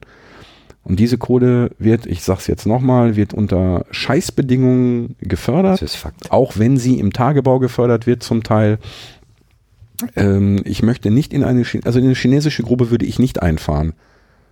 Ist so. Ähm, na, das, so, und wenn ich mir dann überlege, dass es gibt Leute, die regen sich darüber auf, dass Menschen in Urlaub fliegen. Uh, Umweltsau, aber äh, die Kohle hier in Deutschland möchte ich nicht produzieren, lasse sie aber mit dem Schiff aus Südamerika oder Asien hier hinkarren. Leute, da stimmt irgendwas nicht, Kann meiner sagen? Meinung nach. Ich möchte, ich wollte eigentlich nie Politik machen, aber jetzt herzlich, ich hab's provoziert. Herz, herzlich willkommen im Kohlenpott, dem Politik-Podcast. Nein, aber äh, ich kann dir sagen, der ganz anderer. Ich kann mich an die ersten Diskussionen mit Politikern erinnern, die auch bei uns auf dem Bergwerk stattgefunden haben, aber auch in Düsseldorf oder in Berlin stattgefunden haben, an denen ich teilhaben durfte, wo ganz klar gesagt worden ist, also wir machen den Bergbau zu und wenn wir den wieder, also den Steinkohlebergbau zu und machen ihn wieder auf, wenn wir ihn benötigen. Genau. Frei nach dem Motto, das ist eine Kfz-Werkstatt. Wer was? Bangemann. Zum Beispiel. Bangemann, Bangemann hatte seinerzeit, ich kann mich erinnern, es gab eine Demo in Herten, organisiert vom damaligen Jugend, von den beiden Jugendsprechern der beiden aktiven Bergwerke, nämlich Schlegel und Eisen und äh, Bergwerk Ewald. Ähm, ich kann mich an das Plakat erinnern, Bangemann, der Arbeitsplatzkiller. Und der war's, der gesagt hat, ja, dann machen wir das Bergwerk halt wieder auf. Äh, wo man sich dann wundert, warum darf jemand über die Zukunft der Bergwerke mitentscheiden, der noch nicht mal weiß, wie so ein Bergwerk funktioniert, dass man so ein Bergwerk nicht wieder aufmachen kann. Warum kann man es nicht wieder aufmachen? Erklär's mal. Äh, also um ein Bergwerk dann wieder aufzumachen, ich glaube, das ist genau die Diskussion, die wir ja zurzeit an vielen Stellen erleben, wenn wir über Ewigkeitskosten reden. Äh, wir müssten alle Pumpen am Laufen halten, wir müssten alle Strecken sanieren, durch die, bedingt durch die frischen Wetter und Abwetter natürlich und die, die Temperatur eine gewisse Feuchte. Jeder von uns weiß, da unten gibt es einen Eisenausbau. Feuchtigkeit heißt zwangsläufig Rost. Es müsste alles überarbeitet werden. Es ist einfach nicht machbar und so kostenintensiv, dass sich es bei weitem nicht mehr lohnt. Also es ist wirklich keine Kfz-Werkstatt, so nach dem Motto noch einmal Staub wischen, dann können wir alle Maschinen wieder anmachen, mhm. so wie das einige Leute gerne gehabt hätten. Ja, zu deiner Braunkohle. Hm ich habe es befürchtet. Ich habe es in den damaligen Gremien auch mit meinen Kollegen zusammen ganz oft diskutiert und habe gesagt, seid euch über eins gewiss, geht es der Steinkohle an den Kragen und es ist politisch gewollt, wird das nächste sein, dass ihr Braunköhler dran glaubt. Deswegen musste ich vorhin so schmunzeln bei deinen Aussagen. Äh, ein Schwager von mir arbeitet genau in Heimbach. Mhm. Äh, die haben damals auch nicht damit gerechnet, dass es tatsächlich wahr werden würde. Und äh, in den ganzen Diskussionen, jetzt zur Zeit, sage ich ganz ehrlich, ist so viel Polemik bei. Äh, es, ist, es ist teilweise nicht mehr schön. Aber jetzt sind wir wirklich in der politischen Diskussion gelandet. Ich weiß gar nicht, war das das Thema? Ich nee, war, war nicht das Thema. Also falls sich jetzt hier irgendjemand der Hörer oder Hörerinnen auf den Schlips getreten fühlt, äh, ich möchte betonen, dass ich fast jede Meinung, die jemand haben kann. Es gibt gewisse Sachen, äh, tut weh. Die, die kann ich, die, die möchte ich nicht teilen. Ähm, aber ähm, man, man, man darf auch sowas mal thematisieren und man darf auch sowas mal hinterfragen. Weil ich sag's jetzt, oder ich möchte es noch einmal sagen. Es ist eine Illusion, dass nur weil keine Steinkohle mehr gefördert wird und dass keine Braunkohle mehr gefördert wird, dass keine Kohle mehr verheizt wird. Ich weiß, da wird es Leute geben, die anderer Meinung sind, aber das ist eine Illusion. Das ist, das ist so. Und ergänzend dazu, und ja, auch alle Freunde des Bergbaus und alle Bergleute halten den Umweltschutz für mehr als wichtig. Ja. Aber dann nicht mit einer Landeslösung, sondern mit einer globalen Lösung. Genau. Richtig, und die ist rund, ne? Also ist eine Kugel. Also Habe ich gehört. Ähm, für die, die sich jetzt wundern, was die beiden Bekloppten jetzt hier reden. Also nein, uns steigt nicht das Bier zu Kopf, sondern wir Aber ich habe haben, gesehen, deins ist stärker als meins. wir haben vorher, äh, wir haben vorher über äh, politische Richtungen, über Chemtrails und über äh, die flache Erde geredet. Und deswegen frotzeln wir jetzt noch ein bisschen. Aber du hast mir gerade, ohne es wahrscheinlich zu wollen oder ohne es bewusst zu machen, eine Brücke gebaut. Du hast gesagt, wir haben in den Gremien gesprochen. Ja. Das heißt, du warst gar nicht die ganze Zeit vor Kohle unter Tage, ne? Nein, definitiv nicht. Also äh, ich habe 1993, ich glaube 93 war es, hatten wir den Unternehmensberater McKinsey damals bei der RAG, der uns dafür helfen sollte, Kosten einzusparen. Mit Verlaub, ich werde mich jetzt nicht zu dem Unternehmensberater äußern oder zu der Arbeitsweise oder zu den Effekten dazu. Äh, bin aber damals aufgrund meiner Tätigkeit, äh, hat der Betriebsrat mich gefragt, ob ich Interesse daran hätte, den Unternehmensberater, die Unternehmensberater zu begleiten, allerdings auf der Seite der Mitbestimmung. Äh, Ich bin damals dafür freigestellt worden. Äh, Ihr könnt euch alle vorstellen, so ein Unternehmensberater arbeitet nicht nach der Regel 6 bis 14 Uhr. Das heißt, es konnte nur über den Weg einer Freistellung gehen, äh, so dass man nicht ganz zur Arbeitszeit festgebunden war wie in einem regulären Schichtdienst. Äh, Ja, und habe dann über den Weg Betriebsratsarbeit kennen und schätzen gelernt. Bin dann später in die Freistellung reingekommen und habe dann über meine vielen gewerkschaftlichen Ämter angefangen über die Ortsgruppe, später VKV-Vorsitzender des Bergwerkes, also der Chef der IGBCE auf einem Bergwerk. So wurde er ja immer genannt. Für die Älteren unter euch Hörern, der damalige BGA-Vorsitzender, so hieß er ganz, ganz früher mal. BGA BGA, steht ja. wofür? Ja, das führt jetzt zu weit. Lass, Okay. lass die Hörer, die, die, die dürfen dann auch mal. Nein, und so hat sich dann eigentlich ganz viel ergeben. Wer sich also politisch, gewerkschaftspolitisch orientiert, wird ganz schnell feststellen, wer was tun möchte, kann auch was tun. Und äh, war dann über, weiß ich nicht, Tarifkommission war ich drin innerhalb der IGBC, was Steinkohle angeht, äh, Landesbezirk, äh, Bezirksvorstände, Landesbezirksvorstände, alles reichlich, reichlich viele Ämter.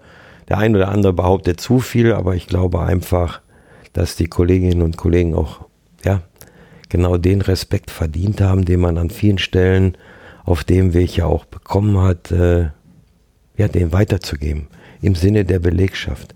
Also ich kann mich erinnern, mich hat mal jemand gefragt, wenn du dich entscheiden müsstest zwischen, und ab da habe ich dann abgebrochen, habe gesagt, äh, wenn, dann ist es die Belegschaft. Mhm.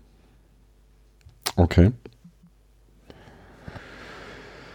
Puh. Ja. Ja, Gewerkschaftsarbeit heute noch, auch noch im Ruhestand, immer noch Bezirksvorstand, immer noch eine Ortsgruppe. Mein Hobby, im Gegensatz zu Podcasten, was vielleicht ja irgendwann mal mein Hobby wird, hatten wir ja gerade in der Pause schon mal gesprochen, ja, war eigentlich immer die Erfahrungen, die ich als Betriebsrat gemacht habe, nicht verkommen zu lassen, sondern ich habe mir mit der IGBCE zusammen auf die Fahne geschrieben, junge, kleine Betriebe als Bezirk, äh, als Betriebsrat zu unterstützen und zu begleiten, damit sie den, ja, ein gefestigtes Wissen kriegen. Ich mache das mal ganz vorsichtig. Äh, das ist mein Hobby. Kommen noch, ähm, noch Bergleute oder ehemalige Kumpel zu dir in deiner Funktion als Gewerkschaftsvorsitzender? Also, die Angestelltenortsgruppe des Bergwerkes West hat zurzeit noch 1200 Mitglieder. Wow. äh, im Bezirksvorstand, äh, wo ja dann alle Fäden mehr oder weniger des Bezirkes Mörs zusammenlaufen. Nehme ich die anderen Ortsgruppe, nehme die Ortsgruppe in Kamplin vor, die Arbeiterortsgruppe, da wird noch unterschieden zwischen Arbeiter und Angestellte. Es ist so.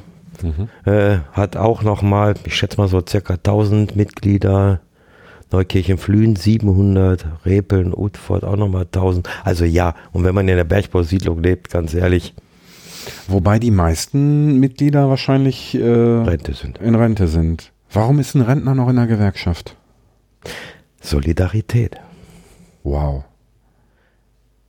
Ich finde es immer wieder beeindruckend. Ich hatte das Glück und durfte im letzten Jahr jemanden ehren für 75 Jahre Mitgliedschaft in der IGBCE. Äh, Ja, jetzt kann man mal 90 rechnen. mindestens. Genau. Ja, Was mich 89. viel mehr, was mir viel mehr imponiert hat und, und mich auch im Moment der Ehrung am meisten berührt hat, und ich habe es auch so gesagt, ist, der war Gewerkschaftsmitglied zu einer Zeit, als Gewerkschaftsmitglieder gejagt und getötet worden sind Mhm. und hat es durchgehalten. Ja. Und von daher glaube ich, Bergleute sind einfach solidarisch. Heute noch genauso wie eh und je. Und solange wir noch Menschen haben, die 60, 70, 80, 90 Jahre alt sind, monatlich ihre Beiträge bezahlen, die froh sind, wenn man sich mit ihnen unterhält, haben wir alles richtig gemacht. Ja, ich glaube auch. Ich glaube auch. Also ich bin seinerzeit aus äh, der IG Bausteine Erden ausgetreten, aus Gründen. Ähm, aber ja, also ich glaube tatsächlich, dass die IGBE oder IGBCE, wie sie ja mittlerweile heißt, die Chemie ist dazugekommen. Also früher war es ja nur Industriegewerkschaft Bergbau und Energie. Jetzt mittlerweile ist die Chemie dazugekommen ja. Ähm, also namentlich die Chemie, aber es sind natürlich auch noch andere, also Leder. Genau. Wenn sie das da auch noch eingebaut hätten, dann hätte Da das keiner unterschreiben können. Ne? Ähm, ja, also das ist, aber ich glaube auch, dass, dass, dass dieser, dieser Anteil an, an Gewerkschaftsmitgliedern äh, in keinem, in keinem Bereich so hoch ist wie im, im Bergbau. Also ich habe habt ja damals als Gewerkschaftsvertreter 100% genau, gehabt. Ja, ne, 100 Prozent nie. Gott sei Dank nie. Muss ich ganz ehrlich so sagen. Also ich lag immer auf dem Bergwerk West damals, lagen wir bei 99, Komma. Mhm. Ja, dann müssen wir jetzt immer darüber diskutieren, wer ist der Rest gewesen. Bei dem Rest sage ich dann immer, da war der Werksleiter, der Inspektor und noch so der eine oder andere, der vielleicht gefrustet war oder dem man erzählt hat, wenn du in eine Gewerkschaft bist, bist du ein schlechterer Mensch und bekommst weniger Geld. Ich weiß es nicht, an solchen Gesprächen. äh, aber es sind schon Zahlen, die, die wirklich fernab von Gut und Böse sind. Ja, und wenn ich sehe, die Angestelltenortsgruppe, wir haben kein einziges aktives Mitglied mehr, glaube ich.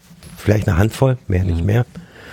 Äh, weil sie halt schachtbezogen ist und trotzdem noch 1200 Mitglieder, dann sage ich, ja, Solidarität ist keine Einbahnstraße. Jo. Ähm, schönes Stichwort. Äh, du hast gesagt, aktive Mitglieder. Ist hier noch irgendwas? Gibt es hier noch Wasserhaltung? Gibt es hier Nein. noch, äh, also Ja. hier ist überall Deckel drauf. Gibt es noch irgendwelche, ich sag mal, Immobilien der Rohrkohle, wo noch ein, ich sag mal, eine, ein, ja gut, die Maschinenhallen, du hast vorhin von der Maschinenhalle da in Pattberg, Pattberg hm. Die wird wahrscheinlich mittlerweile entweder der Stadt oder einem Privatmenschen oder aber auch der Stiftung Industriedenkmal gehören, weiß ich jetzt nicht. Aber gibt es noch irgendwelche Liegenschaften, die noch unter Unter der? Herrschaft und der, genau unter Bergaufsicht. Nein. unter der Herrschaft der Rohkohle sind? Also unter Bergaufsicht hier eigentlich nichts mehr. Also Bergbau ist definitiv nicht mehr. Äh, in Neukirchen-Flühen gibt es noch ein altes Bergknappenheim, das ist aber auch mittlerweile privat geführt.